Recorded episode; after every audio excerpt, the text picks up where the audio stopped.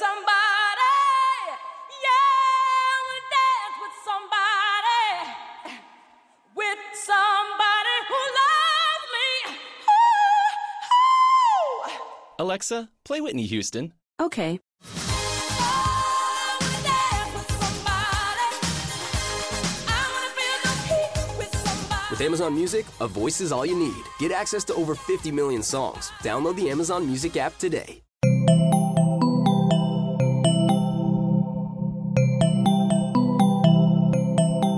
Escuchando Posta, Radio del Futuro.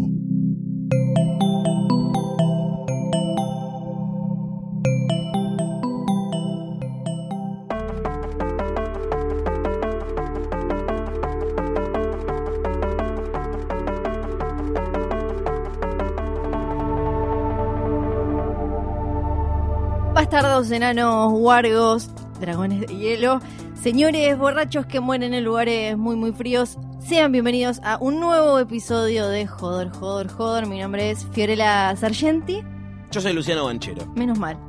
Quiero sumar al saludo a los osos polares zombies, una población cuya Verdad, existencia descubrimos ayer. Y no quiero que se sientan discriminados por este saludo inicial. No, Saludos no, también a los dragones de hielo. Sí, Y a todos los que me conocen. Pobrecitos, mi vida. Es un episodio especial de Joder, Joder, Joder, porque nos queda uno solo para terminar eh, la temporada, una temporada más corta. Tenemos visitas, que creo que es la primera vez en la historia de este podcast. Están acá los amigos de Very Difficult que hasta trajeron postre, trajeron regalos y postre. Que será degustado en vivo en minutos en el segmento de teorías con la boca llena, una nueva sección Exacto. auspiciada por Very Difficult. Sí, pero, Pero, pero, pero, hay mucho para hablar. primero vamos a, vamos a hacer un poquito de avisos parroquiales. Uno, el próximo episodio no es el último de Hodor, es el último de Game of Thrones. Tenemos Sí. el próximo y uno más, el del repaso de la temporada. Claro, ese que dura ocho horas. Tenemos algo para contar sobre el próximo episodio. Jódeme. Pero no lo vamos a contar Ah, todavía. bueno. Porque somos remarketineros y queremos que eh, se queden hasta el final del episodio. Obvio. Lo iban a hacer igual. Sí.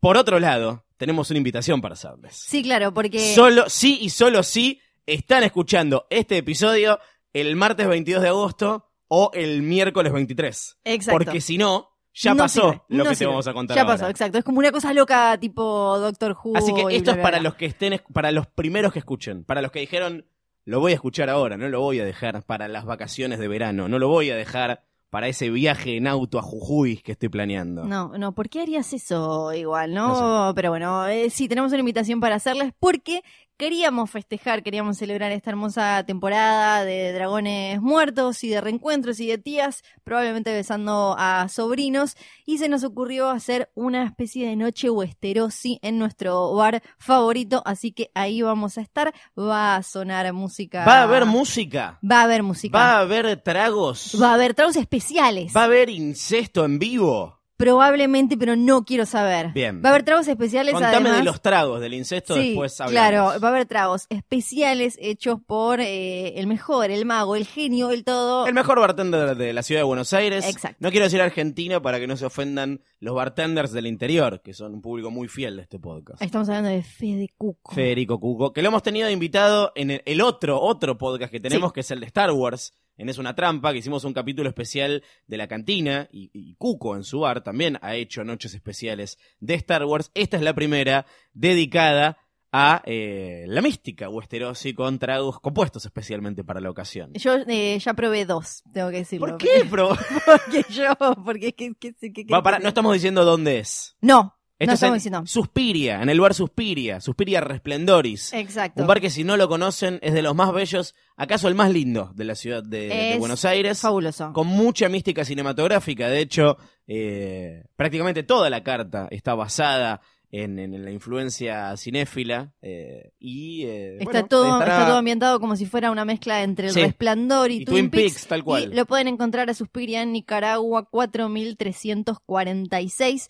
Esta noche Westerosi especial Sí. Joder, Joder, Joder, donde vamos a estar, donde va a sonar Drains ¿Vos of vas? Castamere. Yo voy, claro que sí. Yo tengo que ir. Donde va a haber sorteos, Sí. vos tenés que ir Uy. también. Van a sonar mil versiones de The Reigns of Castamere. Es el miércoles a partir de las 20. A Miércoles. partir de las 20. Miércoles 23 de agosto del año 2017. Ex- Esto no Oyentes es una visión futuro. de Bran que vino, cambió el pasado, el futuro y no sé qué. No. Es de 2017. A las 23 de 20. agosto. Exacto. Tengo que pagar algo. El- los tragos que te tomes y lo que Bien, consumas. pero no hay hay entrada. entrada. No, entras como a cualquier bar. Bien, yo todo esto te lo pregunto Sí. antes de que me lo pregunten en las redes sociales. Ya lo han preguntado. ya lo preguntaron. Claro Bien, que así sí. que los esperamos ahí para esta primera celebración en vivo de Jodor, Jodor, Jodor, de cara al último episodio de esta temporada del que vamos a hablar en un ratito nada más. Primero se impone hablar de algo que tiene que ver con la coyuntura de Game of Thrones, que no tiene que ver puntualmente con el contenido del episodio, sino con la distribución del episodio, porque hay gente que ya el martes a la noche lo estaba viendo.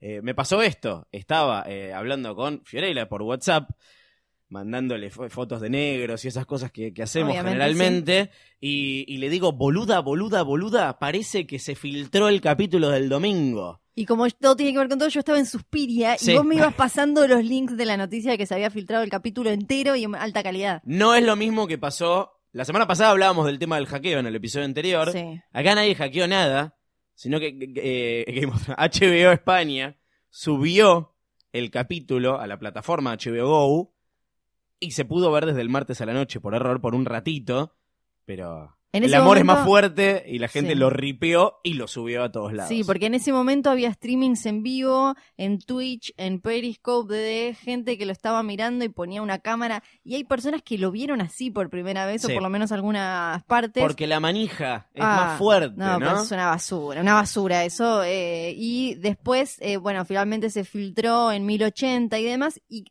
para este domingo lo había visto muchísima más gente. Sí. Muchísima Hay que ver qué onda los ratings, ¿no? Porque no, ya las veces anteriores, capítulos que se habían filtrado, terminaron rompiendo el rating del episodio anterior de Sí. todos modos. Justamente porque se filtra en calidad chota, entonces la gente lo termina viendo bien, o dice, espero no haberme bajado un torrent que era una versión coreana, que no es la final, entonces lo veo para asegurarme de que sea la correcta. Bueno, era, era la misma, eh, efectivamente. Eh, Una temporada, una temporada rara igual porque ya está, ya está filtrado, ya hay filtrados Sí, guiones. si vos querés saber cómo termina la serie, lo podés buscar y leerlo. Sí, o sea, ya- esto, esto ya, ya lo hablamos acá. El tema es, si vos te, te querés enterar antes, si vos querés abrir Sí. el, el re- tu regalo de Navidad antes, lo, lo antes de que te lo, lo puedes hacer. Pues no abras el de tu hermano y, se- y le cuentes qué es, porque capaz que tu hermano no tiene ganas de saber qué le van a regalar. ¿Qué es lo que hacía la gente? Qué metáfora de mierda, Pero- ¿no? Yo no tengo hermanos, me sentí como me Aparte pasó no para al lado. entendiste nada. Me pasó por al lado. Pero me imagino, ¿no? Me imagino que debe ser complicado.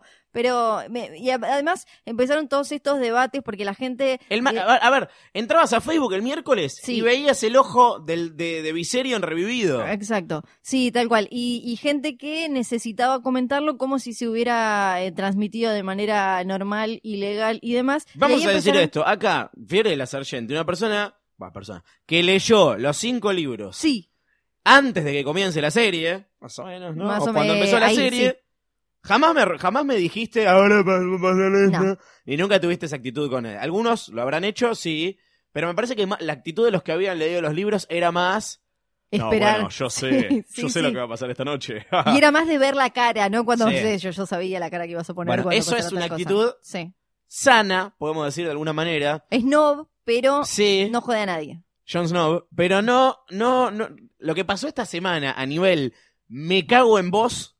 Fue impresionante. Fue como, hay gente que pasó, nos mandaron un mail de alguien que leyó, arrancó a, a leer la saga en los 90. Hay gente que arrancó en los 90 y no le rompió las pelotas a nadie. No le dijo ni que ni la que la Red Wedding, ni que moría Joffrey, ni que Ygritte, ni que la mar en coche, eh, Jon Snow y qué sé yo. Ahora, estos pelotudos tuvieron el capítulo tres días de mierda y venían y te decían como, ¿viste lo que pasó, no? Y la foto. ¿Viste que no sé qué? No, porque es obvio. Ah, bueno, si se filtró lo tenés que ver. No, mirá No, lo que pasó. para empezar, para empezar, no elijas por mí. Una cosa es que salga, que esté disponible de, de manera legal y que yo distribuya mis tiempos y otra. Otra es que, porque en una cueva, porque igual estaba, eh, era fácil encontrar el capítulo, pero tampoco es que te llovía, tenías que meterte, probarle el subtítulo, probarle no sé qué. Y yo, yo me bajo un montón de cosas, pero tampoco es que era súper recontra mil fácil. Eh, Y la gente asumía que vos lo tenías que ver. Entonces te decía como, ah, pero no lo viste. No. Para empezar, no Es como si fueras mí. menos, menos fan que ellos por, por elegir verlo después. Sí. No, pero vos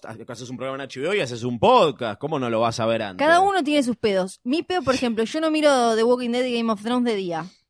No los veo de día. Para mí tiene que ser de noche, como si fuera en un cine. Es una ceremonia, tiene que ser como sentada, prestando atención en la pantalla más grande a la que tenga acceso en mi hogar u hogares. O sea, no sos gente más cercana. fan por verlo en, ah, en mala calidad en tu Antes. teléfono antes. Así como yo no me, no me siento más fan porque me, me- lo veo de noche y no de día, porque me parece que la luz te quita y te corta el mambo y bla, bla, bla. Eh, lo que me parece es que saliendo de Game of Thrones, pasando a, a cómo consumimos hoy determinados productos, me parece que hay cosas que nos están eh, cagando un poco la cabeza y nos terminamos confundiendo de por qué queremos seguir una narración. Así como me parece que los plot twists y los momentos choqueantes y las sorpresas, los cliffhangers, las grandes revelaciones y demás, nos están arruinando un poco eh, cómo consumimos sobre todo series o sagas, franquicias y demás. Esto de tener que, que verlo rápido y ya y enterarme todo, me parece que también,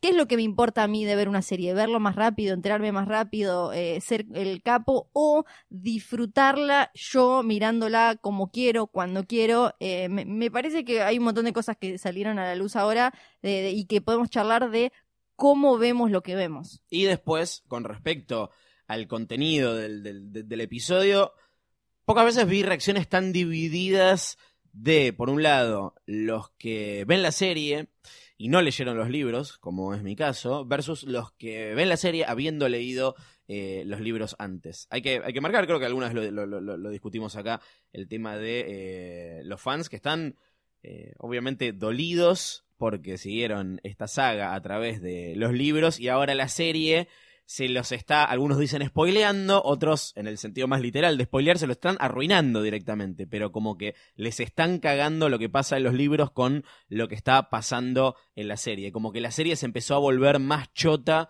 por eh, después de que después de que se quedaron sin material para adaptar directamente de los libros. Ahora quiero que hablemos de esto, pero algo que vi puntualmente mucho en este en este episodio que se le criticaba puntualmente es el tema del fanservice. Que es fanservice es cuando se, se, se dan excesivos guiños a los fanáticos, cuando se cuando se, se tira una para la tribuna. Lo vimos en el capítulo anterior que hubo una muy simpática que es cuando Davos le- le menciona a Gendry y dice pensé que todavía estaba remando. Que eso es claramente un, chi- un chiste el, meme. el fanservice me parece eh, de otra serie, pero que es más directo es en Arrow, vos no la ves, pero en Arrow No, menos mal. todo el mundo shipeaba a, eh, ya se me fue el nombre porque la dejé de ver, al chaboncito. a- Oliver Queen. gracias. Oliver Queen con eh, Felicity, con una que era su amiga. Lo shipeaban, lo shipeaban, lo shipeaban. Los pusieron juntos en un momento en la serie.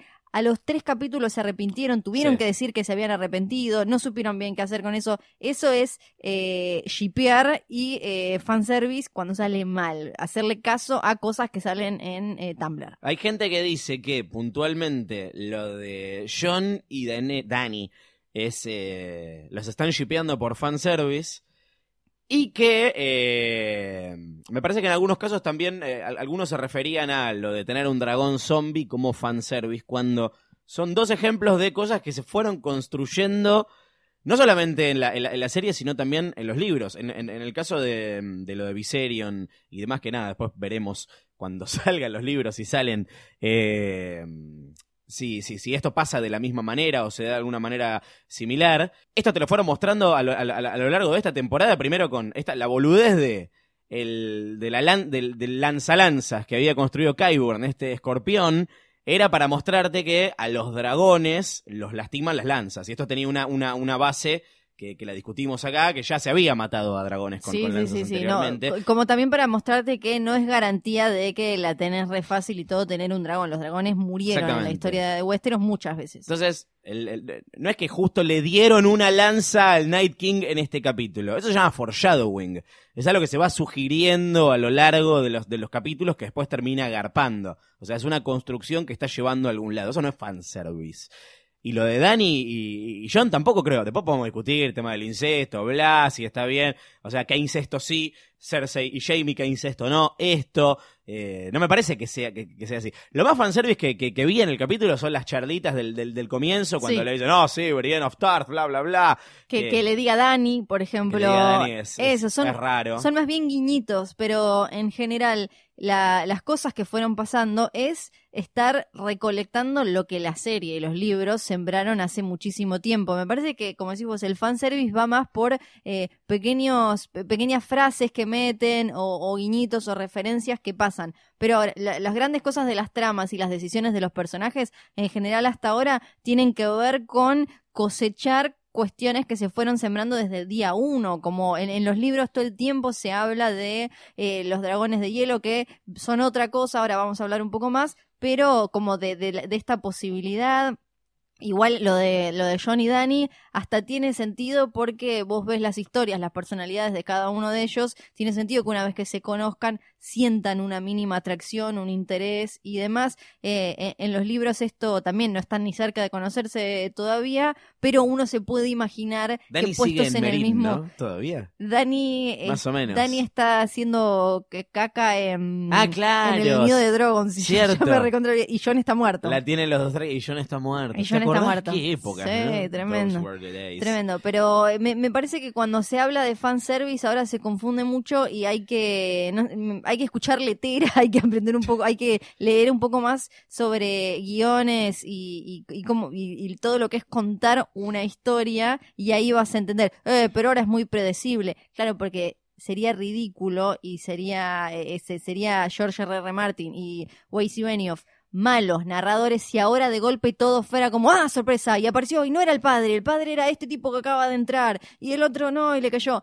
Mm, Me parece que no, no va, no, no sería de buenos autores y ni siquiera estaría acorde a la tradición de la fantasía que muchas veces aparece como lo de Deus, eh, Deus Ex Machi- Machina que apareció un montón de veces en este capítulo como aparece en El Señor de los Anillos. Como lectora de, de- de los libros, ¿cuál te parece que es la, la- la sensación entre, entre ustedes, Sí. los otros, los whites que leyeron lo- los libros, con respecto a que haya avanzado tanto la trama con respecto al pu- del punto en que se quedaron y las decisiones narrativas que se tomaron sobre, sobre eso? ¿La serie se volvió chota?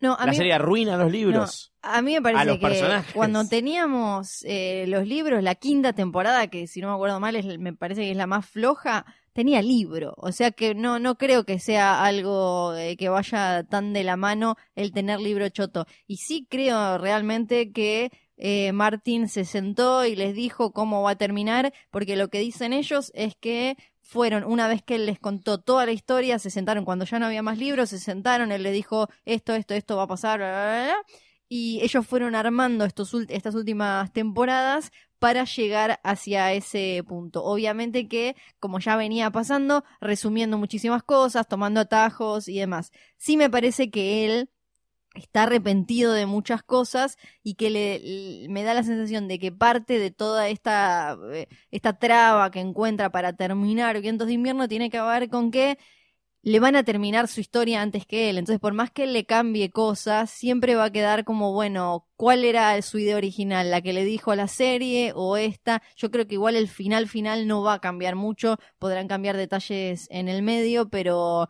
me parece que eh, el desenlace va a ser el mismo. Por ejemplo, los dos, Weiss y Benioff y Martin, los dos hablaron de que no tiene sentido que la, la saga termine con una gran batalla entre el bien y el mal, tipo eh, el, el Señor de los Anillos. Porque eh, A Song of Ice and Fire no es de eso, lo dijeron eh, sobre Game of Thrones y sobre los libros. O sea que me parece que no va a estar, ninguna de las dos va a terminar con una batalla épica entre el Night King y, y Dany y John y el fuego y demás. Me parece que eso a él le, da, le genera una molestia, le genera un dolor ver que su creación la están terminando otros, por más que él les haya dicho, y se debe arrepentir de, de muchas cosas. Y eh, me parece que entre los que leyeron los libros hay muchos enojados, eh, están ahí a la cabeza Helio y Linda. eh, los, los que lo ayudan a, a George, que además tienen esto como de, ay, nosotros hablamos con George, que nunca vas a saber bien cuánto le dicen, cuánto no. y Anda a chequearlo a la Westerosi concha de tu hermana. Exacto, y detestan la serie, la detestan tanto de que le hacen bullying a, a Cogman, eh, a los directores, a los actores y, y demás. Hay, hay mucha gente enojada diciendo, eso no lo decía, eh, John no haría tal cosa, eh, Arya no haría tal otra y Bueno, demás. igual hay que decir veremos. que particularmente este episodio, que es a, a nivel espectáculo una de las mejores horas que, que- que dio la, la- la serie, eh, probablemente a, a nivel espectáculo, o sea, no sé, acaso la mejor, no sé, la batalla de los bastardos es una, es una cosa espectacular. El episodio anterior veníamos La de las diciendo lo carretas, mismo, la de las la- carretas el, el anterior al anterior. eh, pero también fue muy televisivo a, a nivel decisiones que toman los personajes. Hoy yo lo comparaba con las últimas dos películas de Alien, que, o, o- o las películas de terror en las que los personajes les decís, boludo, no hagas eso. O las resoluciones de ciertos conflictos, como que John todo el tiempo está siendo rescatado y no hay manera de, de- de- de- que se termine muriendo porque él todavía, o sea, esto tiene, tiene- lo que tiene las profecías y ser el elegido y Azor Ahai y la mar en coche, ¿no? O sea, no hay manera de que John se vaya a morir No. ahora sin cumplir ese propósito que todavía no Claro. sabemos bien cuál es. Pero eso lleva a que todo el tiempo tengas que estar rescatando tu personaje y eso baja las, la- la- la- la- las, las stakes, ¿cómo es? Las, eh, los riesgos Los riesgos, que, sí. que, que, que, que- hay, lo, lo- lo que está en juego. Entonces, si bien en algún momento vos de- de- ayer decías, no, Tormund se va a morir y al final no, qué alivio, no se murió, o eh, cuando John se, ca- se, se, se cae al, al- al hielo, se terminó salvando, pero la verdad es que lo pensás dos minutos y decís, no había manera de que se salve de, de- esas cosas. O sea, se salvó solamente porque la trama requiere que él tenga, te- tenga que cumplir ese rol específico. Y eso es algo muy televisivo, algo muy hollywoodense, algo que en los libros no pasa. Sí, igual me parece que una forma de ver, eh, para mí ayer de- hay muchas cosas que pasaron convenientemente y no, no tienen sentido. La, la de John te la puedo discutir con que todavía no sabemos bien cómo, cómo funciona su cuerpo resucitado como champion del fuego y demás. Es Sorcerer, Didi. Eh, todavía no sabemos mucho eso, pero por ejemplo lo de Tormund, que eso me, me pareció lo, lo más obvio. Vamos a ver ahora qué papel tiene que cumplir. Si después, en lo que queda en este último capítulo y en la octava temporada, Tormund no hace una que tenga sentido, vamos a decir, la verdad es que deberían haberlo matado en, en ese momento. To- Ahora se nota mucho porque incluso los personajes lo dicen todo el tiempo. Lo dicen Beric y John hablando ahí. Tenemos que ver para qué nos trajeron. Eh, están todo el tiempo todos diciendo qué rol tengo que cumplir acá, qué es lo que tengo que hacer. Entonces, para ver si la serie terminó a grandes rasgos estando bien escrita o no, eh, vamos a ver al final si los personajes que fueron quedando cumplieron eh, algún rol y si sus muertes fueron importantes eh, y tuvieron que ver con quién eran. Por ejemplo, cuando muchos dicen ahora como, bueno, quizás Cersei muere dando a luz. No, para mí eso no puede pasar porque no tiene que ver con su personaje. Morir dando a luz es algo demasiado relacionado con el amor, con la bondad, con dar, con, dar Lyanna vida Stark. Ella no va a poder morir dando a luz porque no, no cerraría con el personaje y no le generaría nada a nadie. Eh, Jamie estaría destrozado, ella seguiría como una especie de, de todo lo que está relacionado siempre con la maternidad, es algo positivo. Entonces, Bueno, con Dani lo veo pasando, ¿eh? Pero ¿cómo no puede ser? ¿No es que ella no puede tener hijos? Vamos a ver. Claro, bueno, e- ella es Hablar otra... de eso en un rato. Exacto, eh, ella es otra cosa, pero para mí eso es lo que hay que fijarse a la hora de decir también, como, eh, para mí tiene que morir tal. Bueno, tiene que morir ¿por qué? Porque ya no tiene nada que hacer y cómo va a morir esa muerte, qué, qué va a generar en nosotros. Por ejemplo, ahora murió Toros, ya sabemos que Beric no, no puede resucitar más y no está Melisandre, no tenemos ningún eh, Es como la última vida del videojuego. Exacto, no tenemos nadie que pueda eh, darle vida eh, A nadie. por dolor. No, supuestamente en, lo- en los libros eh, Beric le dio el beso de la vida a, a Kat, que era el último que le quedaba. Vamos a ver si eso llega a aparecer en la serie o no, ahora que por el momento no hay nadie que pueda resucitar gente de esa manera. Vamos a hablar de Beyond the Wall, el capítulo este que nos convoca hoy, que la semana pasada lo llamamos Death is the Enemy porque es el nombre que había anunciado en ese momento, no sé por qué. Cuando nosotros grabamos, el capítulo se llama Death is the Enemy, Sí. después se llamó Beyond the Wall. Bueno, y ahora al el momento de grabar final- esto no sabemos todavía cómo se va a llamar. En un ratito podemos googlearlo, a ver si, si apareció. Pero ya el nombre te, te- te- describe geográficamente dónde vamos a estar en el capítulo, que es un, un episodio que pasa, podemos decir, el 75-80% pasa más allá del, del muro. Y quiero arrancar hablando de qué sabemos sobre la geografía, ¿no? ¿Qué sabemos sobre la historia, sobre las cosas que pasan en ese lugar que está virtualmente inexplorado en, en Game of Thrones? Quiero saber cuán explorado está en los libros, cuánta información tenemos de eh, gente que haya pasado por ahí, gente que haya vivido ahí o que todavía esté viviendo ahí. son- lo que sabemos es que son tierras salvajes y que estaban llenas de gente. Justamente cuando a, a veces nos preguntamos como, che, ¿qué hicieron los White Walkers que estuvieron dando vueltas de acá para allá? tipo en círculo, estaban como perdidos por caballito, dando vueltas que nunca llegaron al muro. Es que ellos no estaban tratando de llegar al muro, saben cómo llegar eh, al muro. Los tipos lo que estaban haciendo era eh, generando un ejército, consiguiendo gente en los libros y en la serie. Oya lo dice en la primera temporada Vienen chupando, digamos, humanos para eh, hacer un ejército. Y lo que sabemos es que primero viene la parte conocida que exploramos eh, bastante, ahí está el, el bosque encantado, un pésimo nombre, donde, donde Re Disney.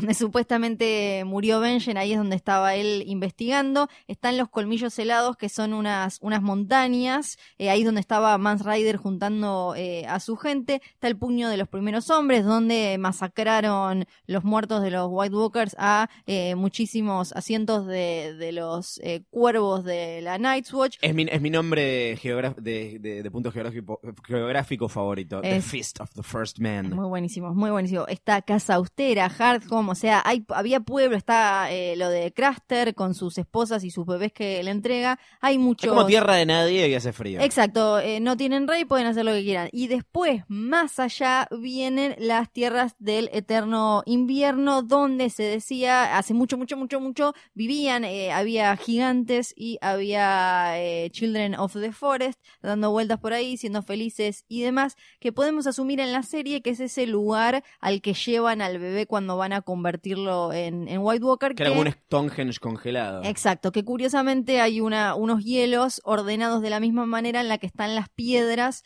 de los Children of the Forest cuando convierten al primer hombre de los primeros hombres de los First Men en el, el Night King, en el primer White Walker. Tienen, eh, White Walker tienen de, la misma manera ordenados los, los hielitos. Y en ese lugar, eh, el tema, lo que va apareciendo siempre en los libros, que en la serie se viene mencionando desde la primera temporada, es que supuestamente los White Walkers estuvieron los otros, como se les llama en el libro, escondidos, digamos, allá en las tierras donde siempre es invierno, que ahí sí que no hay gente dando vueltas, ni se te da a entender que no es que vos andás paseando por, por esa zona, y estaban escondidos por allá, pero a medida que iban bajando los vientos fríos, eh, ellos aparecían y podían moverse más y empezaron a secuestrar, eh, a secuestrar gente y em, lo que lo que incluso se usa esto de que te lleven los otros, que es como, como un insulto, porque la gracia es que iban agarrando gente para eh, convertirla en, en su ejército de muertos, y Craster habla de ellos, de los White Walkers, como si fueran em, dioses o una cosa así como, sí, como una ofrenda a los dioses, por eso él le da eh, a los bebés. O sea que sí se sabe un poco de la geografía. Ahora lo que no sabemos bien es esta imagen, vimos, eh, The Hound había visto la montaña con forma de punta de flecha, la encontraron, fueron hasta ahí, estaba eh, ahí abajo el lago y qué sé yo, y se ve la misma montaña cuando los Children of the Forest hacen a el primer eh, White Walker al Night King. Ahora, no se entiende bien lo que no, lo que no sabemos bien ahora es porque no estaban esas piedras y ellos no estaban en un lago. Lo que no sabemos es si los Children of the Forest no estaban del otro lado de esa montaña. Y ahí es donde Pero está. en ese, en, en ese flashback no, no era una tierra congelada. Congelada, como no, pero eso era previo a el muro, previo a muchísimas cosas que ahora también podemos hablar un poco más de los de los White Walkers. Dale, hablemos de los White Walkers porque eh, empecemos por acá. En la serie nosotros vemos ese, mm, ese flashback hace muchos, muchos, muchos miles de años, en los que los Children of the Forest agarran a un tipo, a uno de los primeros hombres, le clavan el vidriagón en el pecho y lo convierten en, entendemos, el primer White Walker. Entonces, en la serie El Rey de la Noche es el primero de los White Walkers, ¿no es cierto? Por eso de acá también. Un arma que iban a Sí. usar eh, los Children of the Forest para defenderse de los primeros hombres. En teoría, acá se desliza en el, en, en el episodio, también de manera muy conveniente, dicen, oh, mirá, matamos a un White Walker y se murieron un montón de Whites. Eso es porque los creó, demasiado razonamiento Sí. exposition, ¿no? Otra cosa para, para, para marcar. Eh, pero tiene sentido eso. O sea, si matás al creador de todos esos, las criaturas te, te, te, te las cargas al mismo tiempo. Eh, entonces sabemos cómo puede morir. Pero ¿cómo funciona esto en los libros? Porque no es la misma historia. No, no, no se sabe bien, es algo, eh, todo lo vas armando con datos, pero no, no hay datos tan precisos con respecto a eso. Sí está esto de que los otros no, no es tanto como que te matan, sino como que te toman, te agarran para esto de, de hacer el ejército. Incluso lo que se, se sospecha es que en esta guerra, cuando se les van de las manos, eh, acá estoy mezclando serie y libro, eh, cuando los, los White Walkers, cuando tienen que juntarse los Children of the Forest con los primeros hombres para luchar contra los White Walkers, lo que se dice es que probablemente no les hayan ganado, o sea, Azor Ahai, el último héroe, bla, y qué sé yo, no les ganaron a los White Walkers, sino que hicieron una especie de acuerdo y dijeron, bueno, nosotros vamos a poner acá un murito, vos te quedás del otro lado, nosotros nos quedamos todos acá abajo y vivimos todos felices. Y que incluso lo, ahí es cuando se crea, cuando se levanta el muro, cuando se termina la guerra contra los eh, White Walkers, cuando se termina la larga noche, eh, se, eh, se genera la eh, Watch. Entonces lo que se cree es que la Night's Watch también podía llegar a hacerle eh, sacrificios humanos, ofrendas humanas a eh, el- los White Walkers, porque en uno de los castillos de, la Night's Watch está la puerta negra, esa, si no me acuerdo mal, es por donde pasaron Sam y Gilly y se cruzaron con, con Bran y demás. Entonces lo que se sospecha es que quizás por ahí eh, se daban, se entregaban bebés y que ese era el tipo del acuerdo. Cada tanto nosotros te damos acá un bebito, un nene o lo que sea que necesites para generar más, vos te quedás allá y nosotros nos quedamos acá abajo. Es muy distinto el, el Night King de los libros del de la serie. En los libros se dice que fue el eh, decimotercer Lord Commander que se enamoró de una mujer El pálida. decimotercero es el 13, para que nos demos una idea. El, eh, John había sido el. 998. Ahí está.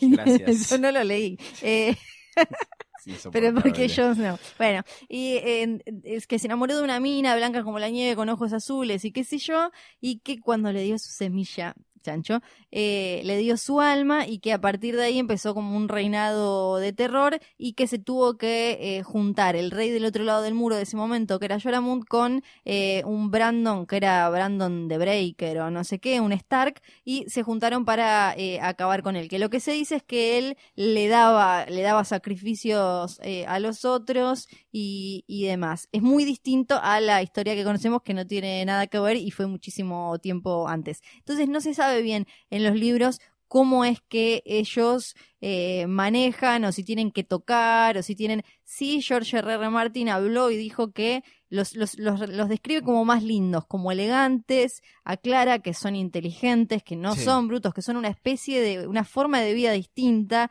tienen, pueden reírse, por ejemplo, en los libros se habla de que se escuchan sus risas, tienen un dialecto, tienen, o sea, eh, cuando se preguntaban ayer de cómo lo pudieron sacar con cadenas, se hacen la colita, tienen una, o sea, no solo tienen ropa, tienen, están más peinados que yo, hay No, no, uno, el que le pasa la lanza tiene un rodete. ¿Cómo se- se Evidentemente es un una rodete? sociedad. O sea, Claro. nosotros asumimos que, que no, que solo están tipo, "Ah", porque lo único que los vemos hacer en la serie es marchar. Por eso nos llama tanto No, la atención cuando lo vemos creando al bebé y Claro, cosas. también es porque nos a veces nos olvidamos cosas que los vemos hacer, pero la primera vez estuve repasando hoy me- Sí. en, en HBO On Demand los episodios donde aparecen White Walkers y ya en el primero vos lo ves al chabón cortándole la cabeza a otro parado mostrándosela, no parece un rabioso ni nada, después lo vemos cuando se llevan al último hijo de Craster, Sí. ves que tienen una estructura, que tienen ropita distinta, están esos que tienen la ropa más como si fuera una pollerita hawaiana y los que tienen eh, diferentes como no armaduras. Hasta modas como- tienen, es Claro. increíble, ¿no?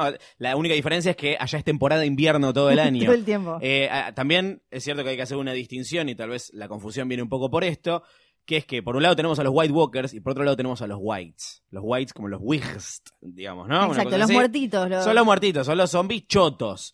Eh, que ese es el que necesitan, es el que le, le van a llevar a Cersei eh, para mostrar, no le van a llevar un White Walker. No, le llevan un muertito que ahí es la parte que no, no tampoco en, en la serie me parece no, por lo menos a mí no me quedó muy claro porque es eh, cómo, viste que no pueden cruzar los muertos, o sea, qué diferencia hay, me imagino que... No pueden cruzar el muro. Claro, no pueden cruzar el muro, pero eh, me acuerdo... Tal vez no, no pueden cruzar por voluntad propia, es como los vampiros Claro. que los tenés que invitar a pasar. Yo me, me imaginé algo así. O por qué Benjen no puede cruzar, porque, bueno, ahora después vamos a hablar un poco más de Benjen, porque también su situación es distinta. Entonces me imagino como que cada caso tiene una excepción que como, con- en un mundo de fantasía puede funcionar igual, pero hay que hacer la distinción. Antes de meternos con eh, los que perdimos en este, en este capítulo, vamos a arrancar por los que quedaron vivos. Y esto que hablábamos al comienzo de cuando arranca el capítulo, entre toda esa cinematografía hermosa de lo que está del otro lado del, del muro, se da la charla, finalmente la charla, tenemos que hablar, entre Jorah y, mm, y Jon Snow. Eh, dos personajes que no se conocían en la serie, pero que estaban vinculados a través de Jeor Mormont, que es el papá de Jorah, que eh, había agarrado, se había puesto el negro, ¿no? Había, había agarrado el negro y eh, fue también Lord- el Lord Comandante anterior de la, de la Guardia de la, de la, de la Noche. Sí, ahí John le dice como quien no quiere, "Ñe, no quiero soltarla, pero le dice esto tiene que ser tuyo. Y ahí hubo... espadita, agarra, el Hubo otro pifie, hubo un montón de pifies igual en los subtítulos en este último episodio, en general les pasa, pero en este último hubo eh, que lo, lo hicieron a John decir le cambié el pomo, le puse, le saqué el oso y le puse un lobo y en realidad eso lo hizo eh, George Mormont, no lo hizo John porque aparte acá es como, no lo haría John, no le agarraría a la espada tradicional familiar de otro y le pondría el lobo. Eso Sí. lo hizo el Lord Commander cuando se la regaló, cuando el hijo, cuando Jorah ya estaba echado, exiliado, perseguido por Ned Stark y ya había manchado el nombre y demás. Fue un lindo momento, pero aparte fue otro, otro momento en el que se habla del futuro. Ahora vamos a ir un ratito a Dragonstone para hablar de la otra pata, pero John, las únicas veces que habló de la posibilidad de tener hijos o algo así fue creo que con el tío Benjen en Winterfell cuando le hizo como... ¿Querían "Che". tener hijos entre ellos? Sí, Ah, iban ah, a adoptar. Iban a adoptar, dicen que hay unos negritos divinos Sí. allá por, por esos. Eh, que mm, eh, le, le dice, quizás eh, tome el negro y demás, y Benjen le dice, no sabes lo que estás diciendo, como eh, te da a entender que él está hablando de todo lo que te vas a perder, como por ejemplo ser padre. Después creo que hay otra conversación con Tyrion, también en la primera temporada, en la que dice, ¿para qué tener un bastardo? Esa no es buena vida, así como que, que él no quiere tener hijos. Pero ahora... Llora diciéndole, esta va a ser tu espada y va a ser la espada de tus hijos, ya deja ahí la idea de que John puede tener algún tipo de continuidad porque ya no es un hermano de la Guardia de la Noche. Y Garra también fue objeto de polémica en las redes sociales, eh, también conocido como el peor lugar del mundo y el Sí. séptimo círculo del infierno, porque en este plan de buscar eh, guiños donde no los hay y generar teorías eh, alrededor de la nada misma, eh, algunos especulaban con que en el momento en el que John sale de abajo del, del agua congelada y vuelve a, subir a, a la superficie, y al lado está Garra justo en primer plano, cuando él sube se abren los ojos del lobo que está en el pomo de la espada.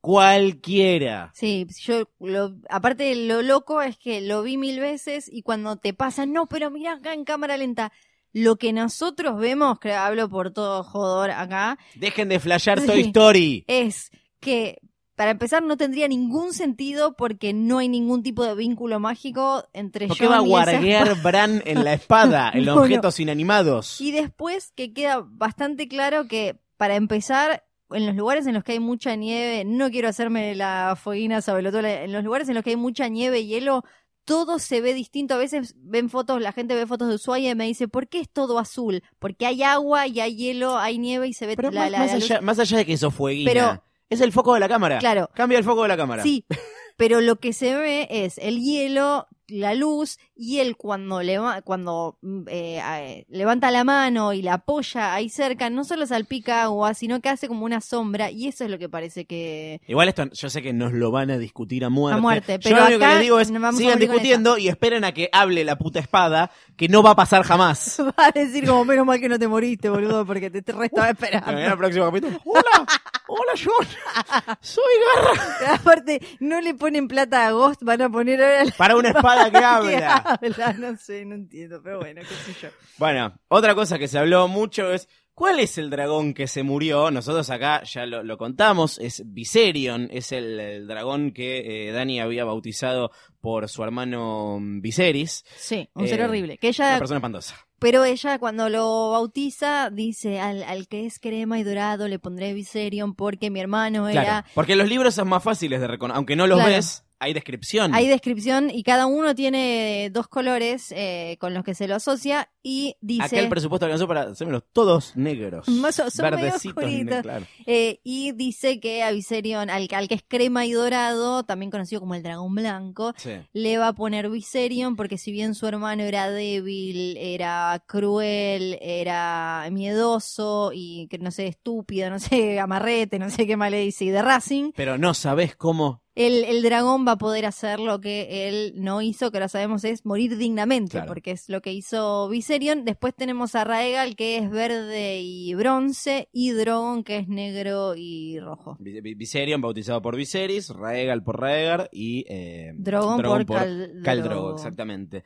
Bueno, fue como, como ver un perrito atropellado por un tren al que le clavaron una lanza y después lo aplastó un barco. Sí, Más fue tremendo. Viendo de nuevo el episodio, está muy bien, que, que siempre se le suele criticar mucho a Kit Harrington y a Emilia Clarke la actuación. Que son de madera. La cara de ella cuando llega y empieza a ver todo, porque ahí eh, no- nosotros no sé por qué en algún momento asumimos que ella le recreía a John y ella no le creía tanto. En realidad esto de traer a, a Pepe Zombie era tan para Cersei, pero también para ella, porque ella no estaba, o sea, le, eran más me parece las ganas de creerle que tenía, porque estaba confiada, empezando a confiar en este chabón que recién conoce, que cuando ella ve todo ese bardo que hay ahí abajo y se ah, para, esto era, era grosso en serio, y ahí están entonces sus tres hijitos tirando fuego, que recordemos, el fuego no quema a los White Walkers. Otra cosa, no hacía falta llevar a los 13. ¿eh? No, No, no. innecesario. Pero también toda esta temporada fue de ella tratando de aprender entre la decisión tomada en caliente y esto de ser el dragón y la decisión racional fría de comité y, y demás. Entonces me parece que fue ella eh, tratando de actuar así. Ahora aprendió que hay que, en el- mismo en el medio de la escena, en un momento se da cuenta cuando John le dice andate, andate, andate, se da cuenta que no se puede porque podría haberse quedado de caliente, ah, no, me mataste a Viserion, Tomás, eh", pero no se queda hacer eso porque sabe que es un plan estúpido. Para empezar, eh, los, los White Walkers, esto se lo puede haber contado John, no, no se mueren con el, con el fuego.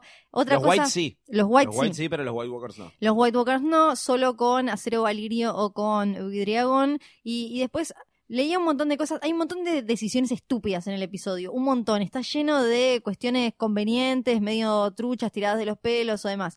Pero cosas como, por ejemplo, que, pues, ¿por qué ya que están ahí no se ponen a matar al Night King? Porque ella no lo ve. Algunos te dicen sí hacen contacto visual. No hace contacto visual. Ella cuando ella solo se da vuelta para ver dónde está el Night King, cuando John le grita andate, andate, ella se da vuelta, mira y ahí ve que está el otro tipo preparando la lanza para darle a ella eh, con Drogon. Y además no sería inteligente ponerse a armar ahí en el momento una estrategia calentona, ya fue que démonos matemos a todos, como son tres gatos locos, le quedaron dos dragones, mataron a otro.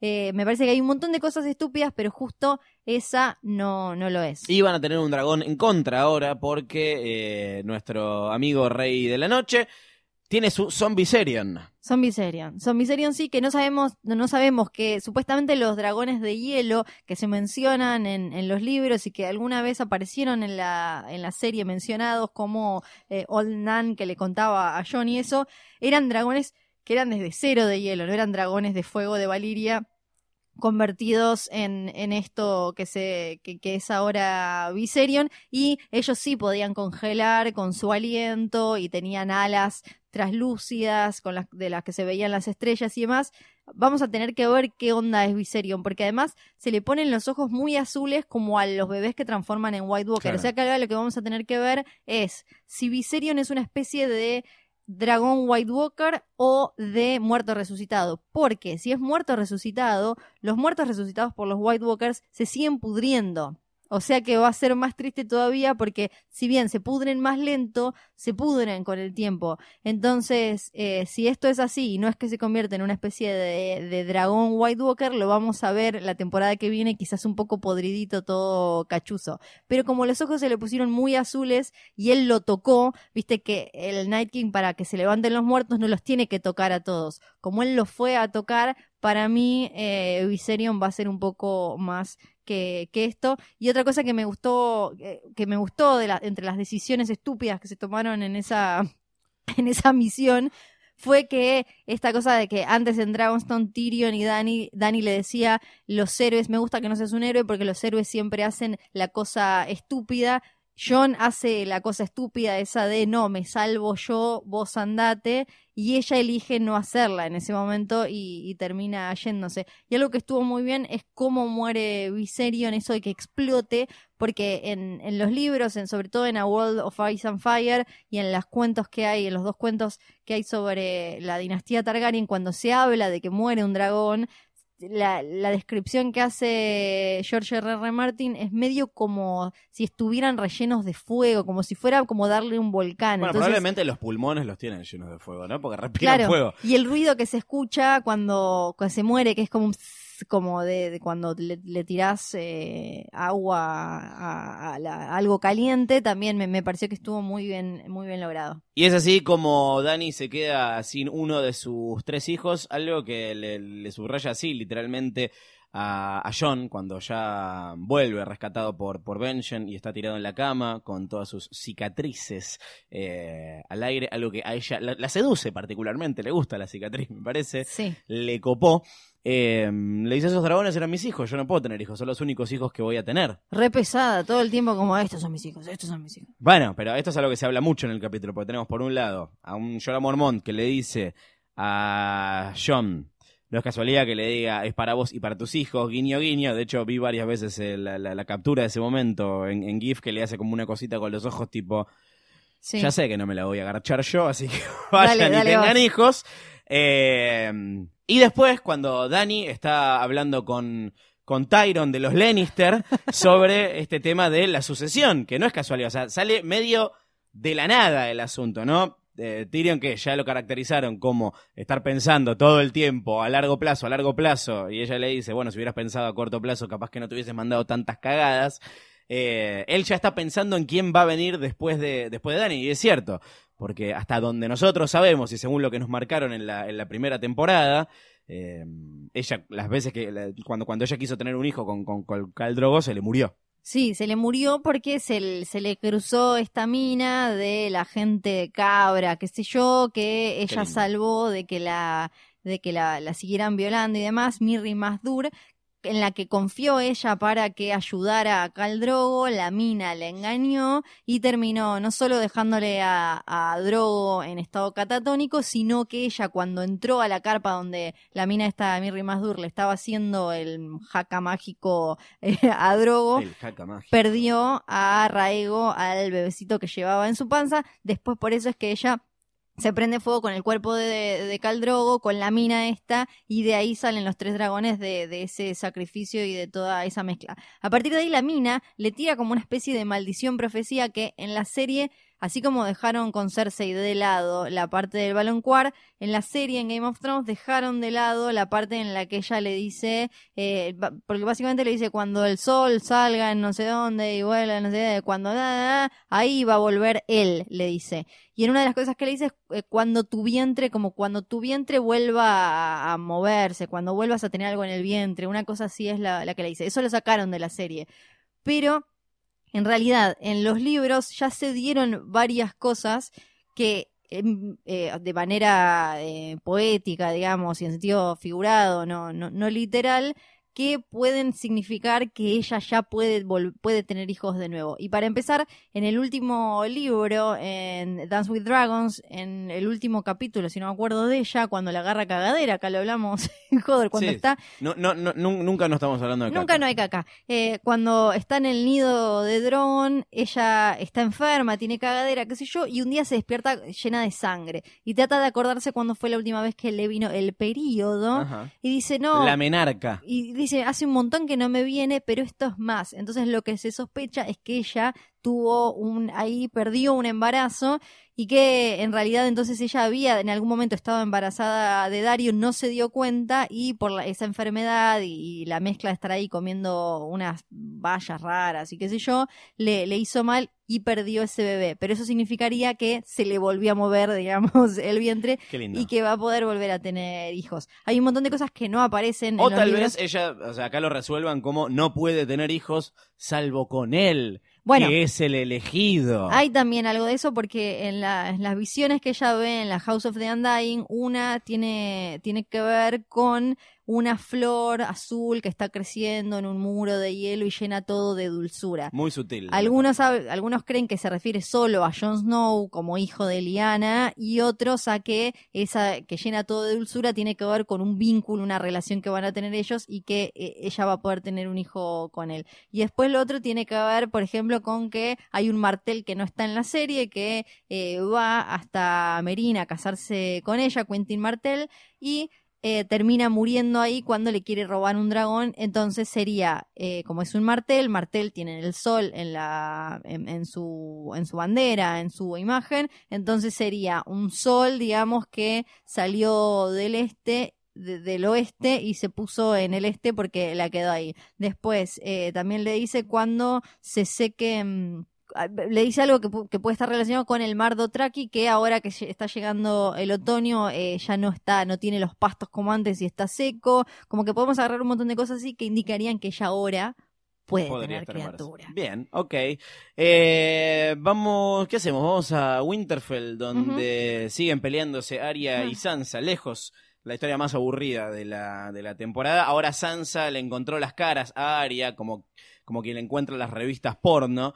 Eh, y le dice, ¿qué es esto? ¿Qué es esto? ¿Qué es esto? Es una buena pregunta igual, porque me llama mucho la atención. No entiendo cómo pasa el, cómo está pasando el tiempo en, en, en, en- Game of Thrones. Entiendo que no es todo eh, simultáneo, pero no se sentaron a charlar de qué estuvo haciendo Arya durante todo este tiempo. No le dijo, fui a este lugar donde me enseñaron a ponerme caras de otra gente. No, le- Ah, y maté a los Frey de esa manera. Contale algo. No, no le dijo, no le dijo nada. Más o menos el tiempo lo podemos calcular porque Sansa dice hace semanas que John no me contesta. Uno puede imaginar que esas semanas son las semanas en las que estuvo viajando de Dragonstone hasta Eastwatch y del otro lado del muro podría también haberle mandado, ¿no? Un cosito diciendo como Sansa, mira que voy a ir a esta misión de mierda, suicida, pelotuda. No le avisó. No me imaginé igual que iban a poner literalmente un bolso lleno de caras como quien fue a 11, ¿no? Porque tenía cumpleañito con papita y demás. Bien. Pero lo, lo pusieron. Esta es otra cosa que en, en los libros está eh, muy...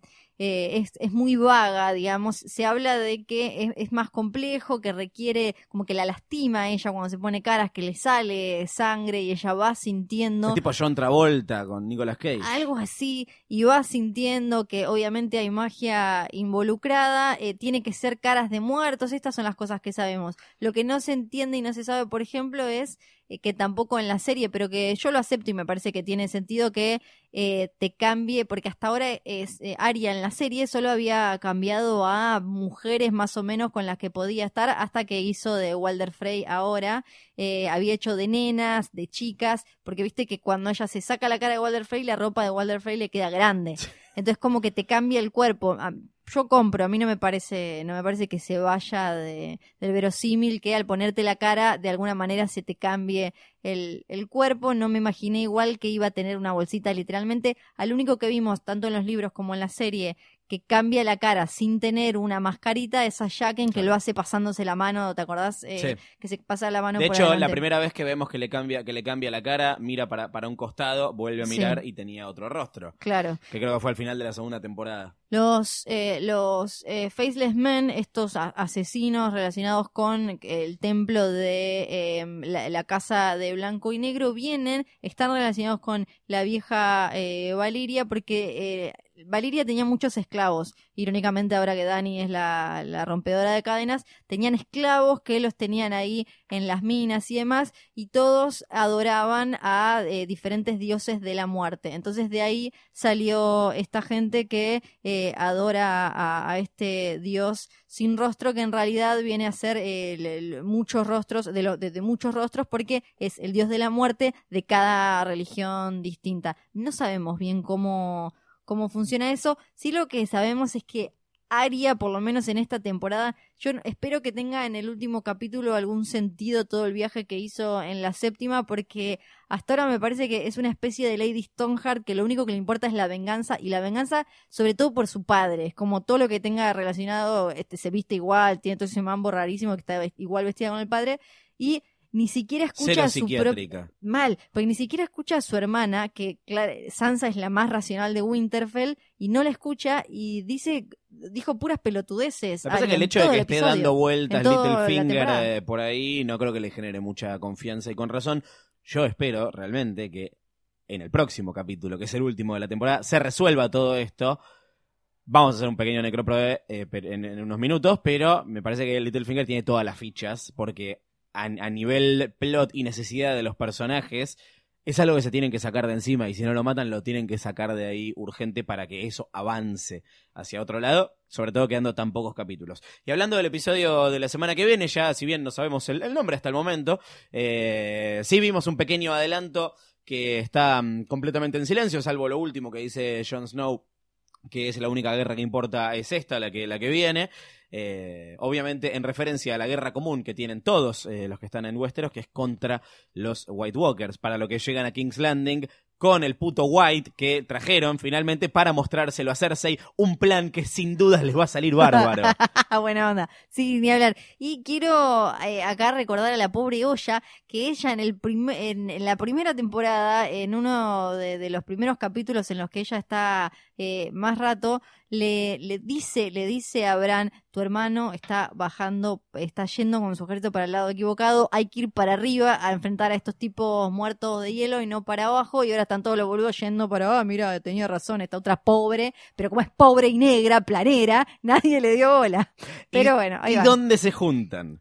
Se juntan en un lugar eh, clave que es la Dragon Pit. El La fosa de dragones. Exacto, el pozo eh, dragón se ve ahí en los trailers. Sabíamos que iba a aparecer porque así como con la Tower of Joy en su momento, cuando, sobre todo cuando van a España a buscar alguna locación, esta creo que también era en España, eh, s- salen las fotos y automáticamente los que leyeron los libros dicen, ah, esto puede ser tal lado, y como es una especie de, de- de lugar con una cúpula destrozada, todo indicaba que podía ser el Dragon Pit de King's Landing, que es donde guardaban, vendría a ser como la cuchita de dragones, que quedó así eh, destruida porque durante la danza de los dragones, esta guerra civil por el trono entre Rhaenyra y su medio hermano Aegon II, durante unos seis meses estuvo Rhaenyra en, en el trono y ahí estaban durmiendo sus dragones. A todo esto llevaban mucho tiempo peleándose, el pueblo estaba muerto de hambre, era todo caos, destrucción, imagínense peor que en la guerra de los cinco reyes. Entonces apareció un predicador que empezó a decir hay que matar a los dragones, son los culpables de que tengamos hambre, qué sé yo, qué sé cuánto, vamos a buscarlos y sabemos que tienen todos los dragones durmiendo ahí en esta cuchita hermosa, gigante y muy, muy, muy, muy gigante era. Y eh, van, ellos ven desde la Red Keep cómo el pueblo va a matar eh, a sus dragones, entra la gente, claro que matar dragones, por más que estén encerrados y con una correíta, no es fácil, entonces mueren cientos de personas, mueren los dragones que había ahí, eran, No. eran cuatro, sí, es tristísimo, me costó un montón ver. Así que lo de Viserion me dolió porque teníamos más vínculo, pero después de leerlo de la danza de los dragones, eh, y, y los matan a todos, y entonces a partir de ahí, esto fue más de 100 años atrás, eh, dejaron tal cual como estaba eh, a la gente ahí con lo- los cadáveres y eh, los, los- lo que quedó de los dragones y todo devastado y destrozado y solo entraba gente que, que se animaba pero era muy peligroso. Entonces es un lugar muy escondido en el que no va a haber nadie por eso se van a juntar ahí justamente en la Dragon Pit Hoy, en presencia del escribano Walter White Walker y de los amigos de Very Difficult que han venido a visitarnos, procedemos a leer los mails de la semana pasada que llegaron a vía cuervo a joder.posta.fm. Eh, ¿Cuál era la pregunta que habíamos hecho? Porque me lo olvidé. ¿Cómo le ponían a esa hermosa boy band eh, integrada por ese septeto que pasó del otro lado del muro y los, los otros no, los otros no contaban. extras. Los extras, el que acarreaba el, el trineo ese para llevar a Pepe Zombie, no, eso no contaba. Pepe Zombie Sí, se sí. llama así. Eh, acá tenemos el primer mail que llegó hace como una semana, es de Lula. Dice, con respecto a qué título le pondría a este grupete de dementes, sería Infierno Blanco, como la película de Liam Neeson. Sí, No sé la de es. los lobos, la de que Liam Neeson, no se le cae el avión, no me acuerdo qué le pasa y queda con los lobos. Creo que no la vi esa. Sí, sí, sí, sí. ¿Y le, le secuestran a la hija? También, y saca un teléfono del medio de la nada y le dice al lobo. A continuación les dejo la sinopsis. La muerte es el verdadero enemigo y si bien siempre gana, igual hay que enfrentarla. En Infierno Blanco, el personaje de Jon Snow es el líder de un indisciplinado grupo de guerreros, cuyo fin es atrapar a un White Walker para demostrar que en verdad existen y son el enemigo más temible que tienen todos. Los sobrevivientes estarán expuestos a heridas mortales y disponen de poco tiempo para escapar de estos espectros, y sumado, sumando al frío como enemigo, una manada de caminantes blancos amenazantes y sanguinarios persiguen incansablemente a sus presas humanas, donde los superan en número y el equipo de John deberá escapar. A medida que las indefensas víctimas caen una a una, las posibilidades de supervivencia del último de estos hombres son cada vez más remotas. Está bien. Lo que vos no estás viendo, porque ya sabemos que Banchero no ve imágenes, Ah, es que vino con tapa. vino con tapa y todo, se llama Infierno Blanco, Vivir o Morir Hoy, abajo tiene un montón de, de hashtags con eh, los actores, Eh, me gusta el hashtag White Walker porque es como que no, no Walter White. Walker. Claro, y atrás tiene todas las fotitos eh, y, y está el texto que, que te mandó eh, eh, puesto como si fuera eh, la sinopsis. Después igual estas las vamos a publicar, ¿no? Eh, Posta las va a publicar porque mira, es una locura. Está buenísimo. Si me, lo guard- si me las toda la- mandas, sí, las va a publicar. Sí, claro, claro, está buenísima. Está hecho todo como si fuera el DVD con la cara de Jon Snow grande como protagonista, como Liam Neeson. Bien, entonces me gustó. Infierno Blanco, ahí le ponemos porotito. Hoy tenemos eh, dos premios más, ¿no es cierto?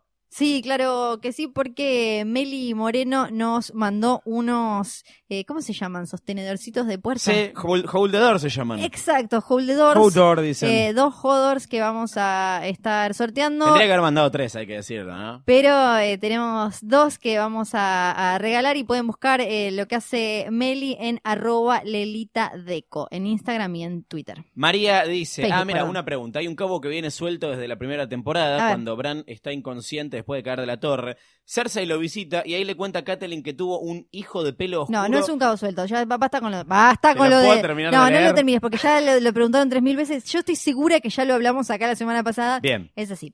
Resulta que en esa conversación Cersei le dice eh, Ah, a Da, da- Va- No, dale, dale. no, dale, dale vos. No, dale, Bueno, contate, le dice molestando. que eh, tuvo un bebé morochito de pelo oscuro de Robert que murió como de fiebre Sí. eh, al, al tiempo.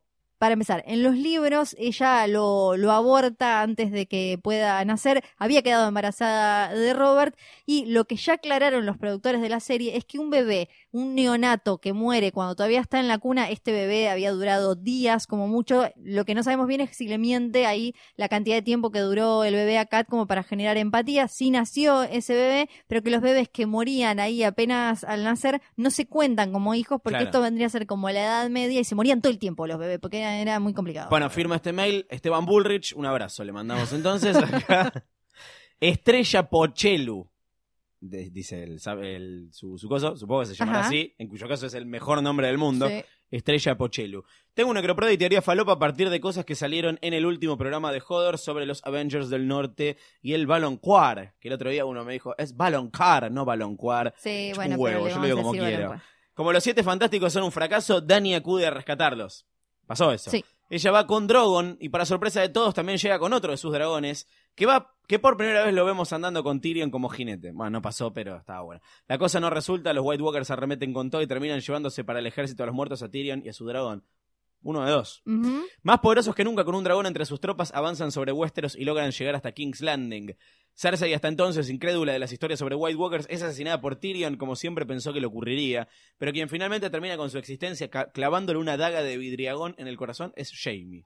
Inmediatamente después de matarla, se suicida porque es un goma y no quiere sufrir más por amor, aunque igual lo bancamos eh, y lo queremos. Postdata, quien se inmola en un momento completamente Boca campeón. Me encanta que se haya instalado lo Sí. de Boca campeón. Dando su vida por el bien de todos y logra vencer a los White Walkers matando al Night King y a ese dragón de hielo es John, rey de todo Snow. Muy Me bien. gusta la teoría, está muy Sí, bien. sí. También tenemos otra con imagen que Banchero no va a poder abrir, Basta. de Natalia Márquez, eh, Atrio.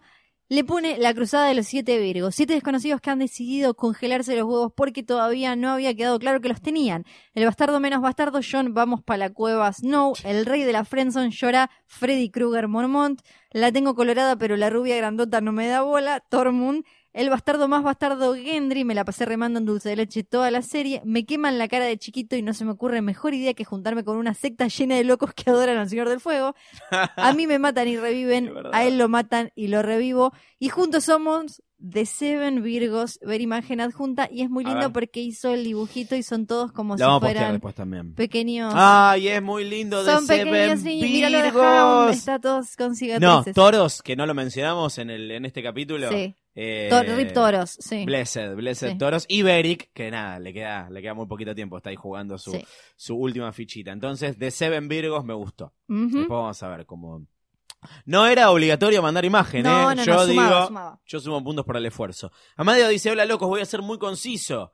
El grupo de guachines que se fue a buscar al White Walker podría llamarse The Teleport Brotherhood, por cierta habilidad especial que poseen para viajar por todo el continente instantáneamente. Es verdad. Bueno, Y ahora ni hablar, era como, Gendry, correa. Y voy a mandar No, igual Bueno, para, se hizo de día, se hizo de noche y se hizo de día. Eh, pasó único- más de un día. Lo único raro es que cómo se acordaba cómo volver, era como tipo, qué poder de orientación. Lo que pasa es que parece que todo eso lo aprendió mientras estaba remando. Claro. Saludos para Sargenta y Canchero y para el Chori de la Chorifiesta que me hizo conocer este fantástico podcast, dice Amadeo. Ni idea de qué está hablando, pero saludos. beso para Chori. Besos para el Chori. Eh, Álvaro dice, teoría y declaración de amor. Uh.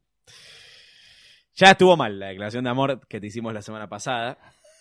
No leí esto, ¿eh? A ver. lo, voy a- A lo ver. vamos a entrar en vivo. Pero Hola, no soy Álvaro. Si ustedes quieren mandarle algo a Fiorella y no quieren que lo leamos, pongan arriba de todo no leer. Ya alguien hizo eso una vez. Hola, soy Álvaro y antes de contarles mis teorías falopa, quiero declararle mi amor y admiración, no es lo mismo, a Lady Fiorella, de la cual me enamoré la primera vez que la escuché. Fin. Mi Bien. teoría, yo pienso Perfecto. que está embarazada. No, yo pienso que Cersei no está embarazada. Me salté una línea.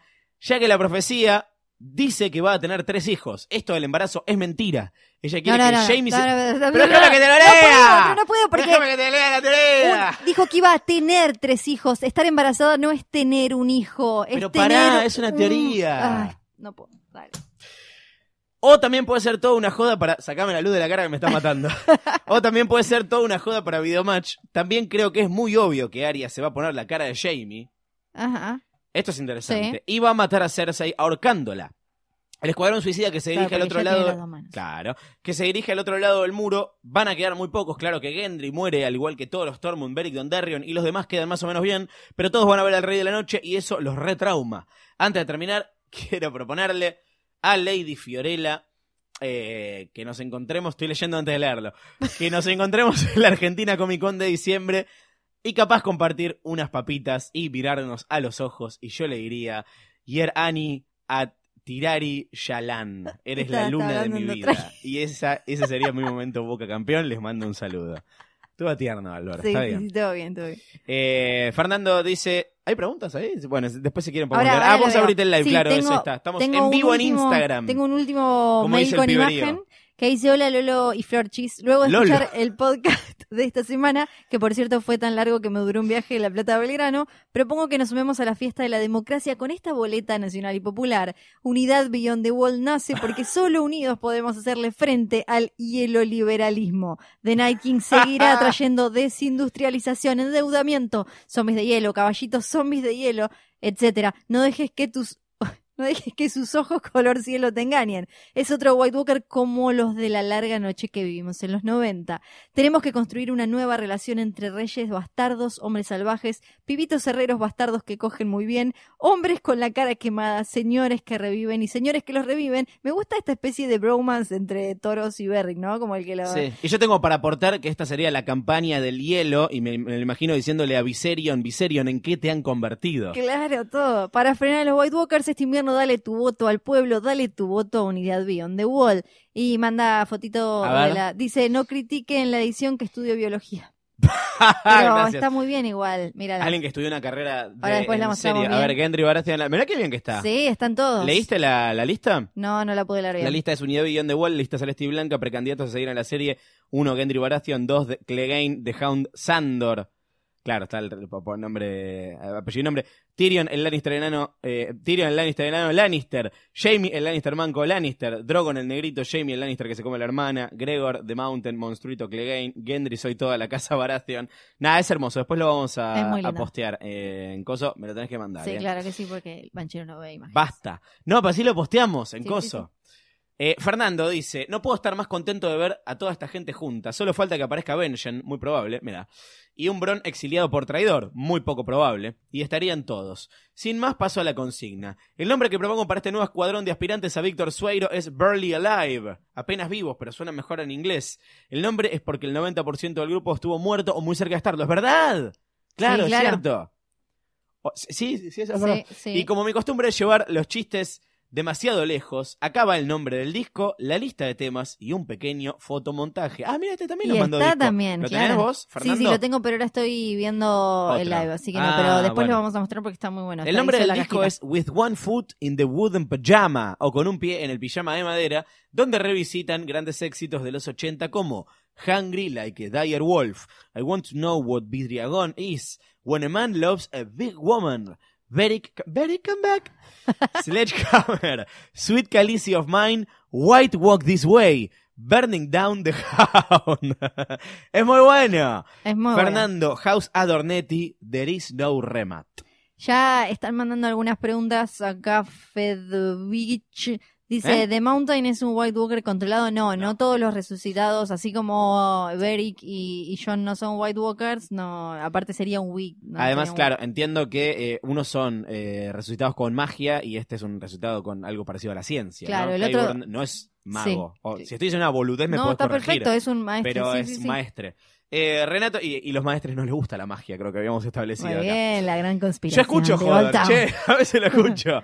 Eh, Martín dice, estimado Florencia y Lorenzo, hoy por la mañana escuché el podcast, estuve todo el día pensando el nombre de la bandita de John, pensé en clubes del ascenso profundo, en serie de dibujos animados, incluso en películas de supervillanos de dudosa calidad, ninguno me convencía, pero como tengo más de 30 y viví los nefastos 90, lo mejor de cada la historia, qué nefasto, para peor la Argentina de Carlos Saúl Menem, eh, me tocó conocer, escuchar y hasta bailar en algún boliche la mejor girl band, nuestras Spice Girls, las que nos tocaron por padrón, sin más presentaciones y sin explicar algo que se cae de maduro, bautizo a la bandita de John como los nuevos seducidos y abandonados. Y allá van marchando al norte, felices cantando, porque ya nada te daré, no way.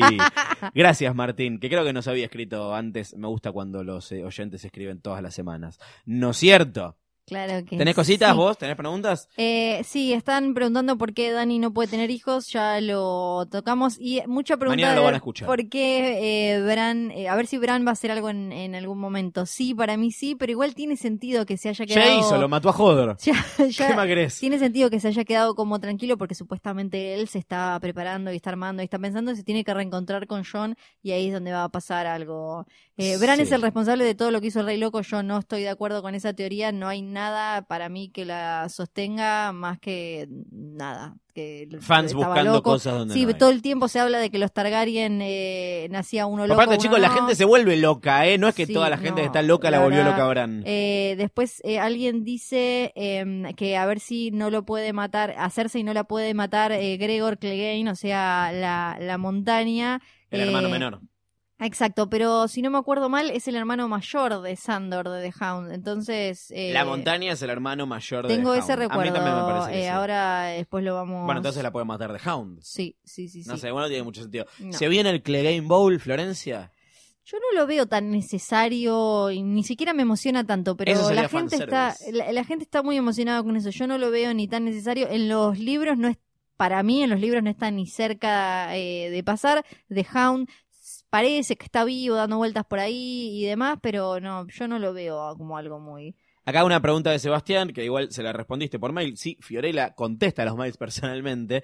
Eh, el que te pregunta por el, el falso Aegon. Sí, el falso Aegon es eh, el, el bebé, supuestamente eh, en los libros Varys está, eh, a- toda la conspiración que hace es para poner a Aegon en el trono, Aegon el hijo menor de Raegar, que supuestamente lo cambiaron antes de que llegara a la montaña y destrozara a un bebé, y lo tienen ahí eh, guardado con John Connington, con uno que era amigo de, de Raegar, para ponerlo en algún momento en el trono. Todo indica que es falso, hay profecías que le dijeron a, a Dani que iba a haber como un eh, Mammoth Dragon, o no me acuerdo cómo es que le dicen. Eh, para mí es falso, a lo sumo es un Blackfire, es algún tipo de descendiente de bastardos de Targaryen, pero no es Aegon para mí. Juan dice, ahora que sabemos que Jon es el heredero legítimo del trono y viendo que se lleva muy bien con Drogon, ¿Dani no empieza a sobrar? ¿Qué tan posible sería que empiece a flashear a Eris, quemar todo y que Jon termine matándola para salvar al pueblo westerosi? No sé si llega a pasar para el final de esta temporada, pero la próxima capaz, golpe bajo, nivel Red Wedding.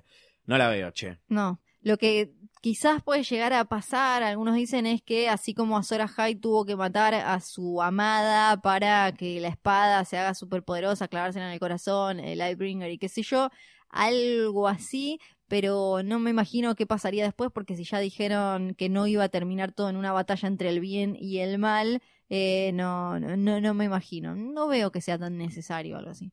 Hola Flor y Loren, dice Leandro Navarro. Primero una consulta. ¿Es posible que Dani vaya a rescatar a estos siete giles Beyond the Wall con un dragoncito y le quede en dragón? Sí, bueno, es efectivamente lo que pasó, querido amigo. Spoiler, si, no, si están viendo esto y no vieron GOT, no sé, aparte se No, filtró no hace exactamente una semana casi. Y en respuesta a la consigna, el grupo de WhatsApp de estos siete locos que van a capturar, como Ash Ketchum a un White Walker, se llama Los Guerreros Más Locos del Mundo. En un futuro, cuando todo termine, va a haber una peli de ellos protagonizada por Franchella y Emilio Dizzi. Sí, que Emilio Dizzi está más White Walker que Guerrero, ¿no? pero sí, está medio de Hound, ¿viste? Con la cara toda deforme. Sí, o un, un toros, lo veo muy como toros. Acá preguntan si lo de Arya y Sansa no será una trampa para Littlefinger. Eh, recién eh, lo van a escuchar mañana, decíamos que ojalá se explique de alguna manera o se resuelva de alguna manera para que Arya zafe esta temporada, pero la verdad es que ayer estaban solas, entonces está bien que Littlefinger es escurridizo y anda espiando por ahí, pero ayer estaban solas, no tiene por qué Arya hacer todo el jueguito de como, ajá, el cuchillito, te corto la cara, no tendría sentido. Álvaro dice, les cuento que esos muchachos que cruzaron el muro desde Eastwatch no son son no son otros que los New Kids on the Wall. La primera boy band de Westeros. Su primer hit, Step by Step.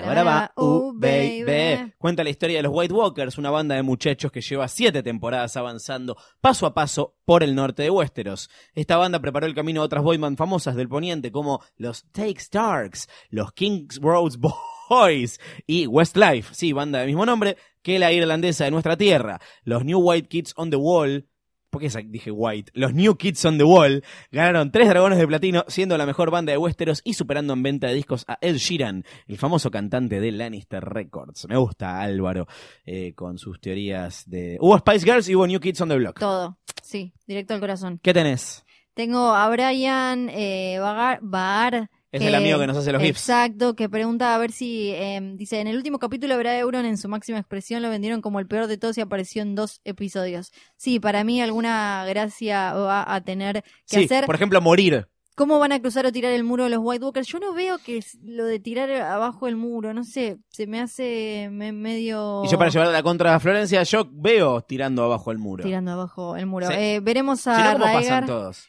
Veremos a Raegar en alguna Todos arriba del dragón. vis- visión eh, próximamente. Para mí sí, para mí en este episodio, en el final vamos a ver un flashback de Raegar eh, y Liana, me imagino que sí. Eh, la- leyeron la teoría de que Jamie va a matar a Cersei, sí, es la del baloncuaro, baloncar, para no sé. Eh, ya la, la hemos comentado acá en episodios pasados. Y hay mucha pregunta a ver si el dragón del Rey de la Noche, si el Zombiserion, como lo bautizó Lorenzo, va a tirar fuego o hielo. Probablemente tire algo así como congelado que no le serviría para tirar abajo el muro. eh, así que habrá Sí. que ver. Habrá que ver ahí con eso. Natalia dice, la cruzada de los siete Virgos, siete desconocidos que... Este ya lo leíste, estoy gaga. Eh, Renato dice, hola Florencia y Lolo, soy Renato, el actual campeón y anterior subcampeón de las teorías falopa. Esta vez no participo porque me quiero retirar en lo más alto. Bien a E. Hablando en serio, gracias por tenerme en cuenta. Me encantó el mail de Cacaris. Bueno, gracias. Cuando Fiorella dice llora, yo también pienso en la canción Ando Ganas. Qué amor. ¿Conocen nuestro acento? Dice, ¿acento de dónde? De Misiones. ¿Le sale la pronunciación? De Misiones. Me encantaría escucharlos intentar. ¿Cómo es el acento de No Misiones? tengo la menor idea. ¿Y el acento fueguino? Este. Hola. Más porteña. Sof, sí, decime. Eh, Karen me dice el dragón era de Daenerys, yo te lo dije, Fiorella, admitilo, no sé a qué se refiere, pero son, es la única que tiene dragones en toda la tierra conocida, así que sí. Eh, ¿Qué es LF? Eh, no sé de qué. Toda gente que, que está poniendo cosas raras, chicos. ¿Qué es LF? Gonza, la montaña que The Hound ve en las llamas es la misma que estaba cerca cuando crearon al Night King. ¿Tiene alguna LF es Lorenzo? Florencia. Lo... Ah, impresionante. Claro. Eh, la van a tirar con, van a tirar el muro con eh, fuego azul. Dicen derriten un pedazo con fuego. Para mí pueden llegar a derretir un pedazo. Lo que veo difícil es que mágicamente, como se podría hacer con el, el cuerno, es tirarla abajo. Para mí quizás se puede llegar a romper eh, eh, alguna parte o algo así. Euron no fue a buscar a la Golden Company. No, yo no entendí que había sido exactamente Euron, pero puede ser que aparezca con mercenarios. Aparece en el tráiler de está ahí con su flota. En No, el tráiler no se olviden episodio. de que el próximo capítulo es larguísimo. O sea, es el más largo de la serie, creo. Así que vam- vam- vamos, tenemos No, cosas perdón, para que acá pasen. esta ¿Qué chica? Karen no sé qué me está peleando ¿Qué con querés, algo que no sé qué me dice ¿Qué el querés dragón que- de los White Walkers al final era de Daenerys vos creías que era uno de ellos uno de ellos qué si nadie más tiene dragones no sé a qué se refiere no eh, ¿Estará veo Karen- diciendo que es Drogon el que se murió? no claro no sé a qué se refiere Es no Viserion Drogon, es que se Viserion no sé el dragón de los White Walkers al final era de Daenerys sí es la única que tiene ¿Qué otro dragón hay? No quizás yo no me acuerdo qué contesté pero lo que puedo haber llegado a Capaz a que hablaste de los dragones de hielo. Claro, es que estaba la leyenda de que había dragones de hielo adentro del muro y la leyenda de que habían quedado dragones en, en Westeros, en Westeros, en Winterfell, cuando en- durante la danza de los dragones, cuando Rhaenyra manda a uno de sus hijos a negociar con el Stark de turno para que queden del lado de los negros, del lado de ellos, se dice que el dragón de, de el hijo de Rhaenyra dejó huevos ahí y que por eso en Winterfell tienen esas esas termas en las que le vimos el pito a Hodor temporadas ¿Te pasadas. acordás? Que, y por eso entonces todas las conversaciones siempre de dragón de hielo tenían que ver con eso, con que supuestamente adentro del muro podía llegar a haber un dragón o que había un dragón eh, abajo de, de Winterfell. Entonces, y los dragones de hielo, ya lo- los Ice Dragon ya lo comentamos, son otros bichos legendarios que son de hielo desde siempre. Que Y aparte recordemos que hasta la semana pasada no había manera de saberlo con certeza porque estaba todo en estatus de teoría, no había pasado el capítulo. Eh, Sophie dice, pa, pa, pa, pa, pa, pa, rapa. Cersei ya tuvo cuatro hijos. No, igual esto ya se lo contestaste. Si ustedes quieren que mandar, mandar un mail y que se lo conteste Fiorella, la tienen que hacer enojar. y esa es la clave. Si le preguntan por, por el falso Egon o por el bebé de Cersei que no fue, Fiorella les va a contestar ese mail personalmente. Martina dice, unidad Beyond the Wall, ya lo leímos. Caro, Tyrion Targaryen. Acá les escuché decir varias veces que la serie no da indicios de que Tyrion no sea un Lannister y que sea un Targaryen en la temporada 3. No, igual sí hay indicios. Sí ¿eh? hay indicios. Y que haya un... De, hecho, todas las veces que Tywin le dice... No sos mi hijo, Sí, es como bastante no literal. En la temporada 3 hay una charla de Tywin que te lo deja clarísimo. Acá está, es esta. Te dan derecho a mi apellido y a usar mis colores, ya que no puedo demostrar que no sos mi hijo. Ya vi el capítulo 6 filtrado Lo por no España y hay- es un 100. Bueno, Lo, lo que, lo que no hay indicios es que sea el hijo de Aerys, porque no hablaron literalmente. Siempre estuvo el rechazo de Tywin diciéndole no, no sos mi hijo, eh, incluso antes de morir y, y demás, pero no lo no está toda esta historia de Aerys le quería dar a Joanna Lannister, entonces una vez parece que le dio, bla, bla, bla, bla. todo eso. No es tan, dere- no es tan lineal. Eh, si le preguntás a un espectador de la serie casual, que, que, que todavía creen que Jon es hijo de Robert, ni en pedo piensa que Tyrion puede ser Lannister. Ahí veo que alguien pregunta dónde se reúnen con Cersei eh, en el próximo episodio. Es la Dragon Pit. Y si quieren saber qué es, tienen que escuchar el capítulo que estamos Sí, grabando. ¿Hay más dragones en todo Poniente? No, no hay más dragones eh, supuestamente en el mundo. Si hay, hay salvajes escondidos por la, eh, la Valiria abandonada y no, pero supuestamente los últimos dragones son los de Dani. ¿Se te cansó la mano? ¿Querés que lo tenga? ¿Qué dice? ¿Cuáles fueron sus reacciones cuando vieron la piedra caer al piso, la que tira The Hound?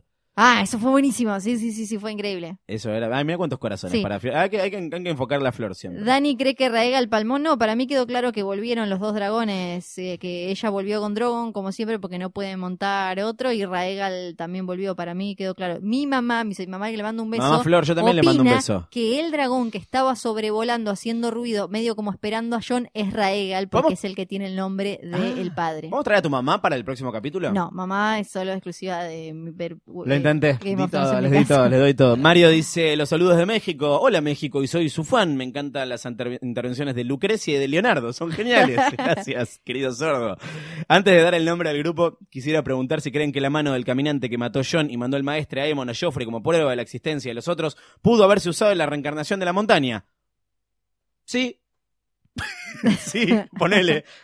Como creer, sí, puede ser. Pero ya me parece que es algo que ni lo van a mencionar. No, no, lo, lo, eh, lo de la montaña resucitado es más como algo como Frankenstein, hay que pensarlo Claro. así, ¿no? no tiene que ver con una religión, ni con... Es, es- tiene, viene desde lo más parecido a ciencia que hay en Westeros. El nombre que le pondría, dice Mario, el Escuadrón Suicida sería el de John Nieves y los Siete Enanos. Muy bien. Jon Snow, Blancanieves, el perro Grumpy, Llora, Bashful, Gendry, Sleepy, Toros, Sneezy, Berrick, eh, Happy y Tormund, Dopey. Y Davos, Doc, aunque no me faltaba uno. me, me cae, me cae bien este muchacho. No sé los nombres de los enanos en castellano, me acabo de dar cuenta. Hay muchas preguntas raras, por ejemplo, o, hay- o- comentarios No sería raros. Hodor, sino. Acá alguien dice, Raegal murió y lo resucitaron. Si se refieren al dragón, no era Viserion. Y si se refieren a Raegar, el hombre, eh, para mí todas esas teorías de que es el, el Night King no tienen sentido porque no da con la línea temporal eh, la muerte de Raegar con eh, la, la aparición del Night King y los White Walkers, así que para mí Raegar está muertísimo, aparte imagínate que en una rebelión, en una guerra, lo tiene Robert, le dio con el martillo en el pecho, se le salieron los zafiros, eh, lo- los rubíes, digo, eh, quedaron ahí tirados en el piso, y cómo se va a escapar y alguien lo va a resucitar con lo que lo detestaba Robert Baratheon. Eh, me parece que no. Eh, ¿Qué dicen? Drogon y Raegal pueden poner huevos. Yo todo lo que leí de, de, eh, viejos Targaryens hablan de G-Dragon, pero por otro lado en uno parecía que uno era macho y después te dicen que puso huevos. Así que no termino de entender bien cómo es el tema. No sé si Drogon o Raegal pueden poner huevitos. La tiro para el no. karaoke del miércoles. Estoy rodeado de viejos Targaryen. Eh, ¿Hay más mails con fotos o ya están? No, eh, están los eh, li- LF es Littlefinger, nos dicen que Ah. eh, sí, ahí lo entendemos. Cersei ahora se va a hacer la boluda y aprovechar que el resto está con los White Walkers para hacerle alguna jugada. Sí, seguramente claro algo, sí. ya lo dijo Tyrion, ella ya está planeando cómo eh, hacerlo. Volveremos a ver a Ghost. Yo quiero que aunque sea en el último capítulo aparezca dos segundos Ghost, porque por ejemplo, ¿por qué no está cuidando a Sansa Ghost? ¿Por qué Jon no le dijo, che, cuidala a mi hermana, eh? ¿Dó- ¿Dónde está? ¿Por qué no le ladra a Littlefinger? Ah, bueno, no puede ladrar porque es mudito, pero ¿por qué no hace...? Él es el mudo. Sí. El otro día Fiorella me hizo responder una trivia de Song of Ice and Fire y me enteré de que Coso es mudo. Es. No sabía. Es. Adriana nos manda la comunidad del muertito, un pequeño, una pequeña historia que vamos a compartir. Dice, así como Gandalf los unió para destruir el anillo, hoy John los une para cazar un muertito, un muertito vivo. Ya lo vimos morir a Boromir y al gordo Sam, ser el mejor amigo del hombre, así que no se me ocurre mejor nombre. Dando la vida por llegar al hoy nuevo Mordor, King's Landing, cargando un White Walker como prueba de que el, man- el mundo se terminará pronto si no los destruyen, la comunidad emprende su misión suicida.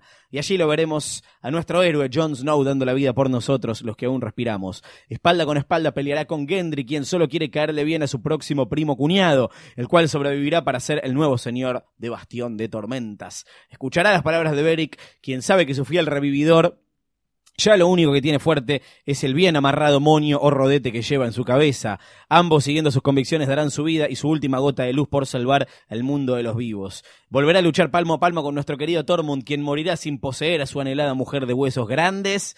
Sandor podrá por fin estar del lado de las causas buenas y con su fuerza inque- inquebrantable saldrá vivo de la batalla para morir en manos de quien quizá aún hoy lo tenga en su lista. Y llora, el viejo y eterno amigo tendrá la chance de traicionar y ver morir a su enemigo, pero no, él ama a su Khaleesi más que a nada y es tan consciente de que nunca cruzará la línea de la amistad que preferirá ver a Dany entregarse a John que tener que soportar el exilio nuevamente a causa del amor. Esa es la historia de nuestra comunidad, unos vivirán para seguir al frente de nuevas batallas personales y por la humanidad, otros saldarán deudas con el destino y entregarán su vida por un bien mayor que el propio. Y dice, aguante el norte, los Stark, Jon Snow y los Wargos. Boca campeón. Me gusta. ¿Dice Boca campeón? No, Ah. lo agregué yo. No, si no ya había ganado. Carlitos, no sé si es la misma persona que lo pone siempre o hay otros que dicen, vieron que el Night King es muy parecido a Bran, no lo encuentro muy parecido, pero me parece...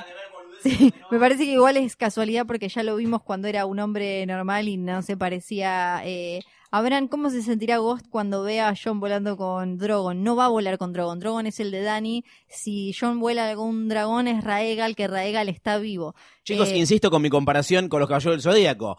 Seiya no se va a poner la armadura de Libra. Es tan simple como eso. Ahí está, yo no entiendo nada, es, es el momento en el que yo la no de él es la de pero- Sagitario. El de ella es Drogon, el de él es Raegal. Claro, no podés subirte a, cualquiera, no, no, no, es así como un Easy Taxi o un Uber. Brian dice, ¿vuelve Beric o habrá sido su despedida? Para mí va a volver toda esa, toda esa charla de nuestro propósito y lo que tenemos que hacer y demás. eh, va a tener algo. ¿Por qué Dani, dice Nerina, ¿por qué Dani le saca la mano a John a lo último porque siente que enamorarse la vuelve débil? Sí, para mí también porque fíjate la última vez que la habíamos visto llorar o algo parecido había pasado muchísimo tiempo. Entonces ella se permite eh, ser un poco más humana ahí y de golpe eh, se da vuelta.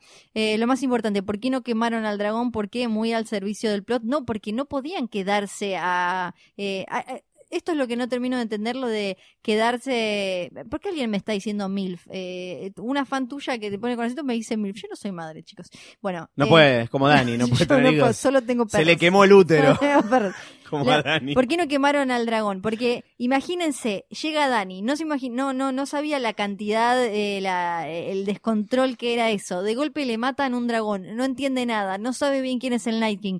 ¿Cómo se van a poner así como, sí, bueno, ahora andar Raegal a matar a tu hermano que se está cayendo al lago mientras los bichos estaban llorando por ahí, eh, eh, Raegal y ella estaba con... Me parece que es pedirle demasiado una situación de supuesto caos y de reaccionar como podés. Aparte, si hubiese, o sea, no puede, no puede escalar eternamente un conflicto, porque si No. empezás ahí y, y- ¿y en qué termina? O sea, es como, ya se tenían que ir, era como lo que tenía que pasar ahí pasó, chau, a otra cosa. Tengo más mails. Acá Julián dice, eh, me desmayo si se hace la reunión de Jodorientos promovida en la semana por Lady Sargenti a través de Twitter. Se hace es este miércoles a las 20 en Suspiria. Respecto a la consigna de la semana, no hay mejor nombre que Masturbanda para ese rejunte de personajes que se la dan de capos y salen a buscar a los White Walkers sin ningún tipo de dragón. Por otro lado, creo que lo único que le falta a esta Masturbanda es un bron de las Black Rivers que le salve las papas cuando se ponga fulero contra el Néstor Kirchner. Ah, no, Night King puso NK y asumí lo primero que me vino a la cabeza. Bien, Felipe.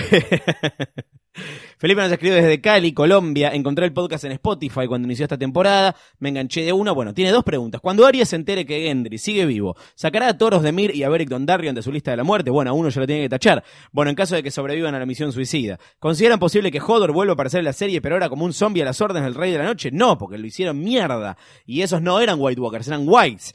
O también Jojen Reed podría darse un enfrentamiento con Mira. Lo mismo, eran Whites, no eran White Walkers. Estamos confundiéndonos de zombies. Eh, por otra parte, respondiéndole a la pregunta de la semana, el nombre que le pondría al grupo de aventureros más allá del muro sería el Escuadrón Suicida. No es el más ingenioso el nombre, pero más allá de eso quería compartir mi idea loca sobre cómo terminaría la trama para que la analicen y me digan qué tan viable puede ser y nos manda algo larguísimo que seguro que está re bueno, Lo vamos pero no a puedo hablar más. Pero lo contestamos por mail, lo contestamos por mail. contestamos por mail. Y eh, preguntan acá si eh, que, qué tan civilizada es la sociedad y cultura de los White Walkers. Lo hablamos en el capítulo, así que cuando lo escuchen eh, lo van a ver todo. ¿Por qué eh, Sansa manda a Brienne a King's Landing? Eh, para mí no tiene tantísimo que ver con lo que le, le dice Littlefinger, sí igual con esto de, de- de que quizás quiere evitar algún tipo de conflicto con, con fuerza que llegue a las armas a las manos, pero es porque realmente necesita a alguien de confianza y ella no puede ir a King's Landing a esa eh, juntada en la Dragon Sí. Pit, así que me parece que tiene que ver con eso. Y Karen, que ya aclaró lo, Que lo te que con lo del dragón, qué sé yo, dice a ver, a ver si John se va a terminar subiendo un dragón, eh, estimamos que sí, que a Raegal. A Jen Long se va Y a si van a hacer la chanchada antes de, que sa- de saber que son tío y sobrino. Igual no es tan escandaloso que sean tío y sobrino. Eh, Tywin Lannister y Joanna Lannister eran primos. No es tan cercano, no es ni de casualidad lo mismo que Cersei y Jaime, que son gemelos. Son gemelos, salieron de la misma vagina al mismo tiempo. No, no es lo mismo y además son Targaryen. Así que no me parece algo tan escandaloso. ¿Salieron de la misma vagina al mismo tiempo? ¿Esto está chequeado? En realidad salió primero, salió ¿Tipo primero así? Cersei. Y, ella le estaba agarrando Esto es la un bonus para los que nos ven en Ella estaba Instagram. la Eh, me gustó mucho, igual lo leí, me dio culpa y lo, lo leí por dentro, el mail de Felipe. Me gusta porque es una historia que termina mal, gana el rey de la noche y hay un eh, invierno forever eh, and ever. Está, está muy buena la historia. me gusta porque filma estudiante de odontología, Universidad del Valle, de The Vale. O sea, sería como Felipe Arrin, digamos. Ve, ¿qué más? Eh, Acá Ah, preguntan por las cadenas de los White Walkers, ya lo hablamos, los White Walkers tienen mucho más que cadenas, eh, se hacen rodetes, chicos, tienen ropita, eh, cadenas pueden haber agarrado en Hardhome, para empezar, o sea, si querés una respuesta dentro de la serie y fácil, Hardhome es un, un pueblo costero, tienen que tener cadenas para sacar eh, barcos hundidos y cosas, listo, ya pueden tener cadenas, además de eh, castillos abandonados de, de la Night's Watch, se le pueden haber, eh, hay mil razones. Estamos muy acostumbrados a que nos expliquen todo, me parece. Todo. ¿Será que termina a la Hollywood o a la George Martin? Porque últimamente se está tomando cada vez más, tornando cada vez más pochoclero, desde los grafitis en la cueva hasta el tengo esta lanza de hielo del Night King. A mí me parece que un montón de estas cosas van a terminar apareciendo en los libros y me, me, me- me interesa ver después que la gente que dice como esto, esto es cualquiera, esto es re hollywoodense. También espero, a Cuando ver, ¿qué- aparezcan qué- en los yo libros en serio le pregunto a la gente que dice eso. Es una serie de televisión lo que están viendo, producida en Hollywood. Entonces, sí va a tener final de serie de televisión y sí va a ser hollywoodense, porque es una serie de televisión producida en Hollywood. Acá Víctor dice, espero que el chiste no esté muy quemado, el mejor equipo de los últimos 50 años le pone a, a este escuadrón de la muerte. A saber, John es eh, líder natural, va a ser jefe de gabinete de ministros. Gendry Herrero, ministro de producción. Tormund, influencia con los salvajes, relaciones exteriores. Toros, resucitador, ministro de salud. Sandor, ex guardia real, seguridad, siempre que no haya fuego involucrado. Beric tiene la espada flameante, entonces es Ministerio de Espadas Flameantes, tiene sentido. Y Yora es leal, es del Ministerio de Friendzone. Aunque Lady Fiorella lo dijo de una manera muy clara, grupo de pelotudos que van del otro lado del muro a buscar un muertito. Me gusta el mail de Víctor. Acá están todos ministerio. contestándole a Lauchi, que es el que preguntó por qué no quemaron a Viserion y todo el mundo le está contestando por qué no lo quemaron. Y él dice, bueno, pero al final no dijeron qué mal que no quemamos al dragón. Vimos muy poco igual de, de, las de lo que pasó después como para saber si hubo una conversación en la que me imagino que alguien se le habrá ocurrido, no sé, a Davos en un momento, uh, podríamos, pero igual se cayó al agua, así que era muy difícil quemar. Acordate que fue un segundo, cae y, termina cayendo eh, al agua, así que lo, veo muy... En el norte regalan cadenas, tienen una obsesión con las cadenas. Eh, lea- leamos más mails porque si no... Evelyn nos manda. Eh, te, te, te, te- nos manda esto que está buenísimo, que de hecho lo vimos hace unos días porque nos lo pasó por Twitter y nosotros lo compartimos en el Instagram de posta, arroba posta FM. Nos dice, mi nombre es Evex, les cuento que esta temporada recién empecé a escuchar el podcast y fue una de las mejores cosas que hice. Los rebanco, ojalá que bueno, gracias. Con respecto a la consigna de la semana, se me ocurrió crear una banda para nuestros amiguitos que van a pelear contra los White Walkers, así que puse mis habilidades de Photoshop a prueba y hasta hice el diseño del disco. El nombre de la banda sería The Wall Chiturros, una banda que a pesar del nombre tiene un género rock pop mezclando canciones movidas con baladas románticas, una especie de King de Westeros. The Night King, entonces. Lidera o King's Landing. Liderados por Jon Snow, voz y guitarra principal. El resto de los integrantes, Jorah Mormont, segunda guitarra y coros. Tormund en el bajo. Toros de Mir en la batería. Beric Dondarrion en el piano. The Hound, sintetizadores y Henry Maracas. Adjunto las imágenes con el cover y la lista de canciones del primer disco de The Wall Chiturros, titulado Beyond the Wall. Editado y mezclado por Cerdavos Music y producido por Targaryen Records. Es espectacular y está en arroba posta en Instagram y en Twitter porque nos pareció muy mágico y maravilloso. No porque los demás no nos hayan parecido mágicos y maravillosos, sino porque este nos los mandó por Twitter. Entonces yo lo vi antes por ahí, porque yo no leo los mails de Fiorella y yo vengo acá sin leer. ¿Qué más? Lorenzo, te entro en todos los continentes, te juro Gracias. que cuando entré a leer era el primero. Jones ganar un partido por penales después de empatar el partido en offside. Si eh, Dani podrá tener hijos con John, esto preguntan mucho, lo hablamos en el episodio, ya lo van a poder ver, como el tema de las cadenas que siguen preguntando. Eh, también lo hablamos en el episodio. Sin duda, John es el rey de comerse pijazos el frío que pasó ese hombre cuando se cayó al agua. Le cortan la ropa, se le recongeló. Eh, hubo mucha cuestión olímpica, eso lo están eh, destacando, entre Gendry Usain Bolt y la jabalina del el White Walker de- del Night King. ¿Qué creen que pasó con eh, Yara Aya Greyjoy? Y volveremos a ver a Mira en el próximo. Para mí, Mira puede llegar a aparecer en la próxima temporada con papá Howland Reed, que es el único que queda eh, testigo de la Tower of Joy. Y con eh, Aya, me imagino, Yara, eh, que vamos a, ver ahora en este próximo episodio, que vamos a estar más en King's Landing, que va a aparecer eh, eh, Euron y demás. ¿A qué hora Hodor mañana? Chicos, siempre está bastante temprano. Yo les recomiendo a los que están despiertos a la madrugada, ya lo, ya lo, ya lo tienen, y si no, cuando se despierten, va a estar ahí.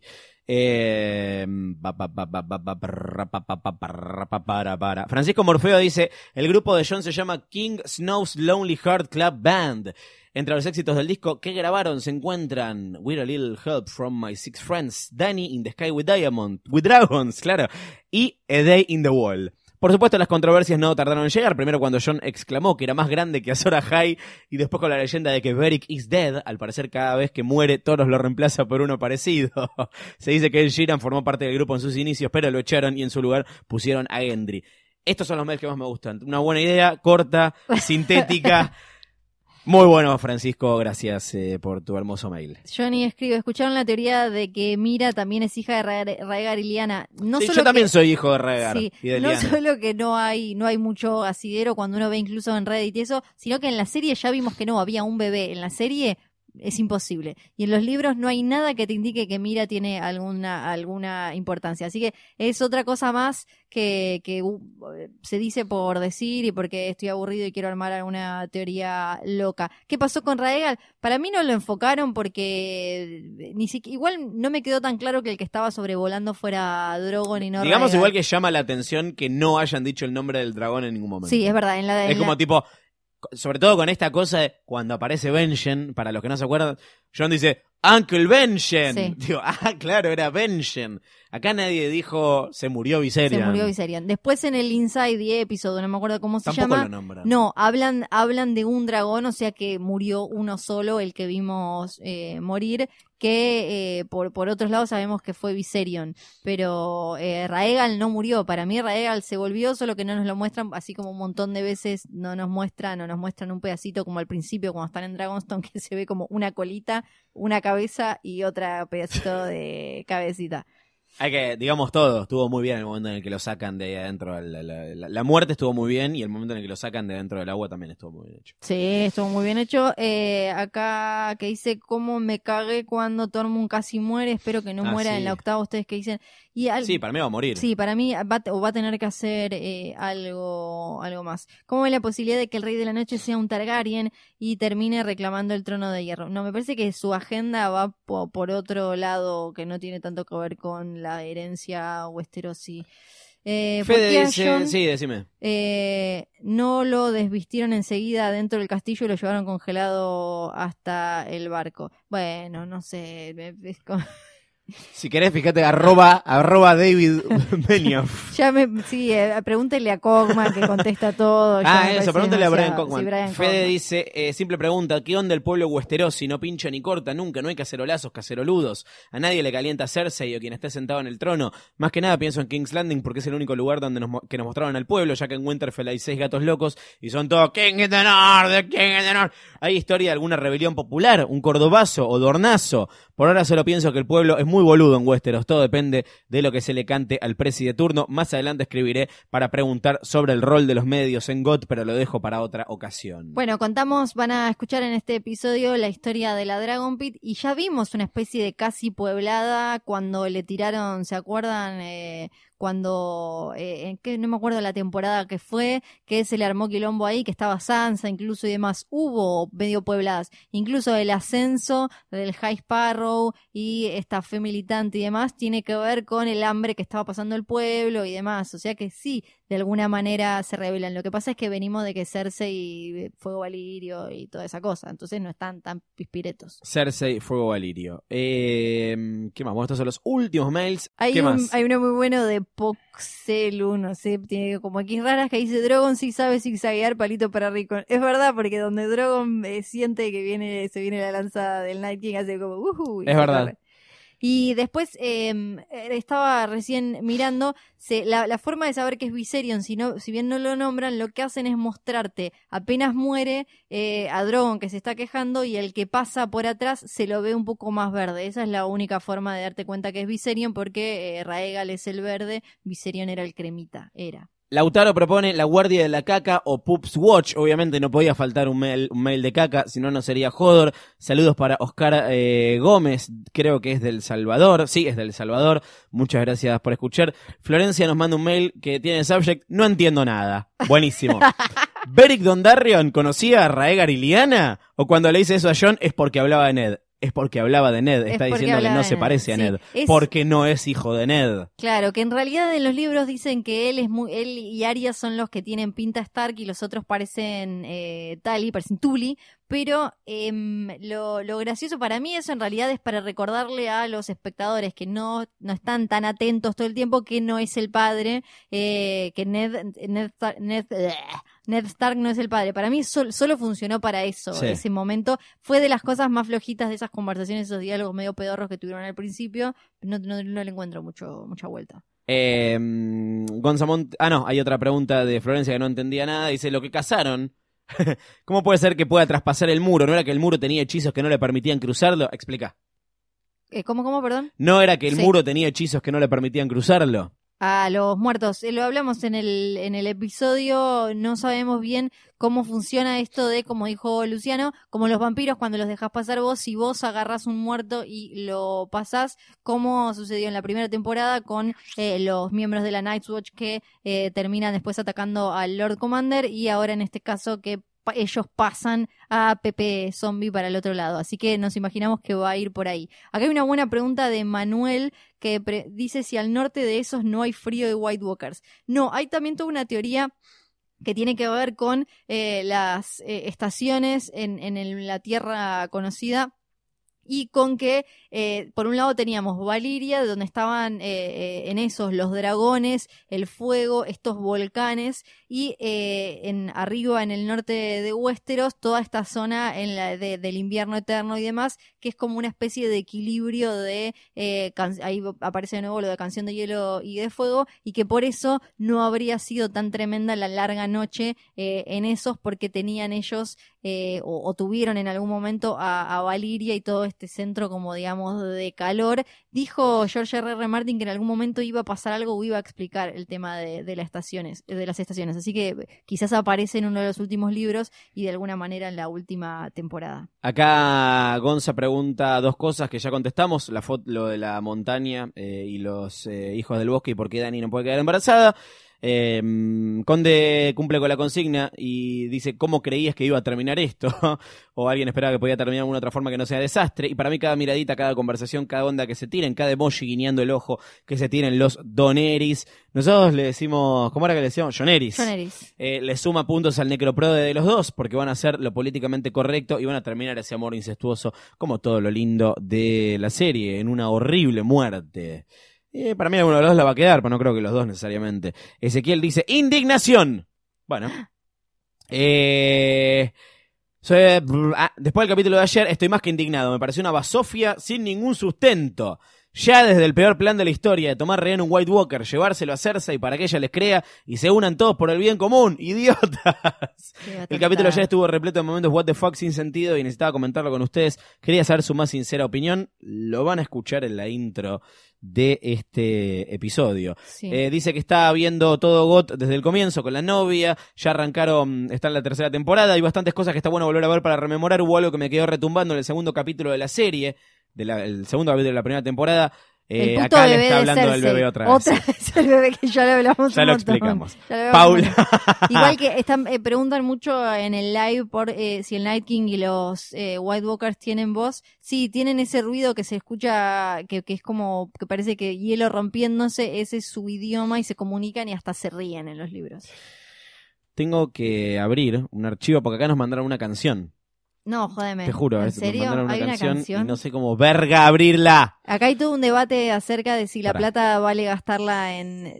A ver. Esto no es, ¿eh? No. ¿Qué decías? en, en los en los direwolves, en los lobitos, porque dicen que si no pasa como con la cabeza de Shaggy Dog de peludito, que era así de chiquita, era re pedorra. Se supone que los direwolves ya son gigantes y hicieron uno muy chiquitito. El bravo conde dice, y en la gran batalla Cersei luchará espada en mano o se encerrará a beber vino y esperar. Yo no la veo a Cersei espada en mano, ella es más de jugar al ajedrez. Y tomar vino. Exacto, de ir pedir órdenes. Bien, acá, bueno, listo. Paula nos dice, somos Paula y Carla, dos hermanas de Mendoza que esperan ansiosamente los martes para escucharlos. Gracias. Respecto a la consigna, eh, decimos que el mejor nombre para este grupo de pibes que serán furor en Westeros es Wall Direction.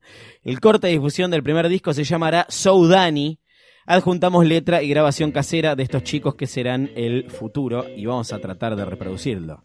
Vamos a tratar, dije. You're so secure, don't know what for. You're burning heads when you fly on your Drogo on. You do not need. I bend the knee. Sitting down in this throne is all you need. Everyone else in the world can see you. Even the white walkers through the night. Danny, you light up my world like nobody else. The way you say Dracarys gets me overwhelmed. When you smile at the dwarf, it's hard to tell. You don't know. Oh, oh. You are fire and blow. Oh, oh, oh.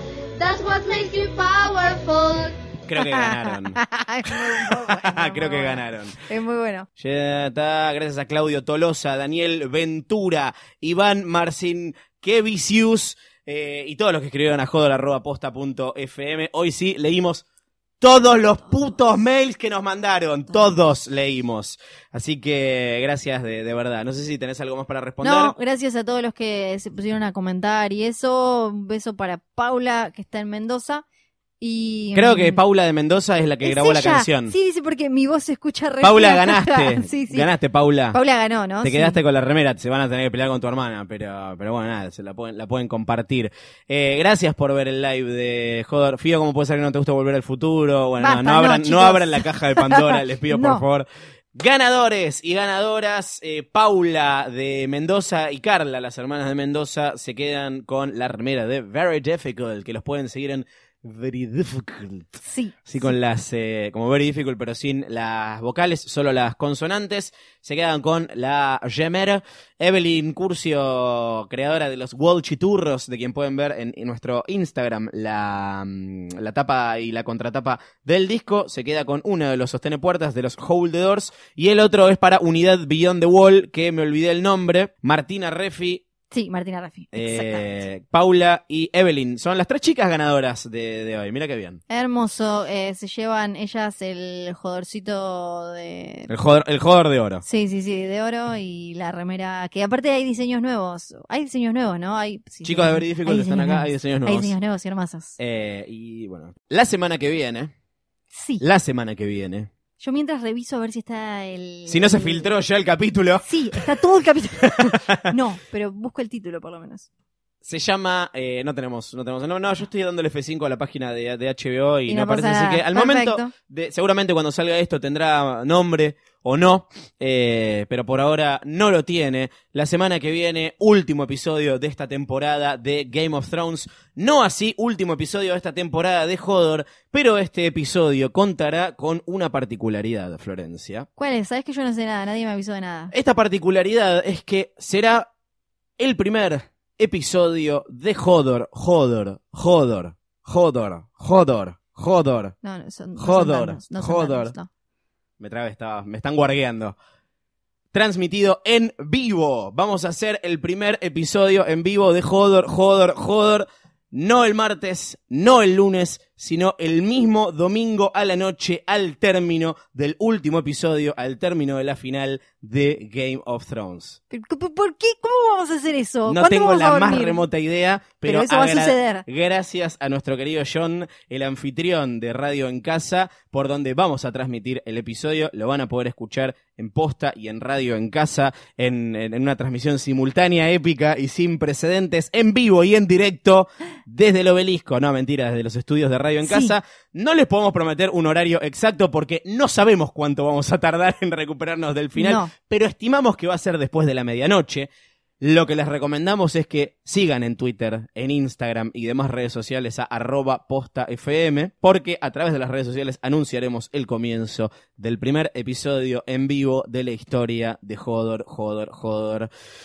Más en pija que nunca. Estoy muy emocionada y no sé ni qué va a pasar en el capítulo porque no leí nada de los liqueos horribles, inmundos. esos Yo te los y cuento esta semana, No me cuentes te nada, no me cuentes nada, pero estoy muy emoción. Hasta entonces, la consigna para la semana que viene directamente es un full necroprode. Hagan sus apuestas de último momento. Es la última semana para decidir quién vive y quién muere en esta temporada de Game of Thrones. Así que esperamos su necroprode por un lado y sus teorías sobre cómo va a terminar esta temporada. ¿Qué se imaginan que va a pasar? Que un Jamie puede matar a Cersei, que van a convertir a otro personaje, que el Night King y Viserion van a tirar el muro. Euron va a hacer alguna algo gracioso. Que Euron Bran, va a hacer ¿qué algo, que Claro, Bran se va a Bran no va a levantar ser un forro. y va a caminar. Sí. Que Arya va, va a matar a Sansa, o Sansa va a matar a Arya, o Sansa y Arya van a matar a, Littlefinger. Necroprode y teorías en hodor.posta.fm. Manden, saben que las leemos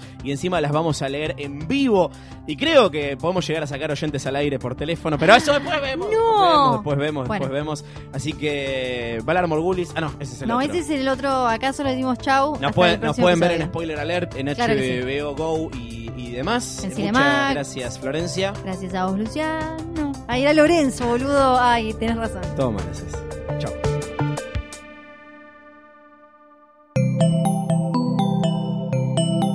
Si te gustó este episodio, hay mucho más para escuchar en Posta. Conoce todos nuestros programas en posta.fm. También podés llevarnos en tu teléfono. Baja la app de Posta para Android o para iPhone o suscríbete en iTunes a tus series favoritas. Seguí escuchando Posta, Radio del Futuro, cuando quieras y donde quieras.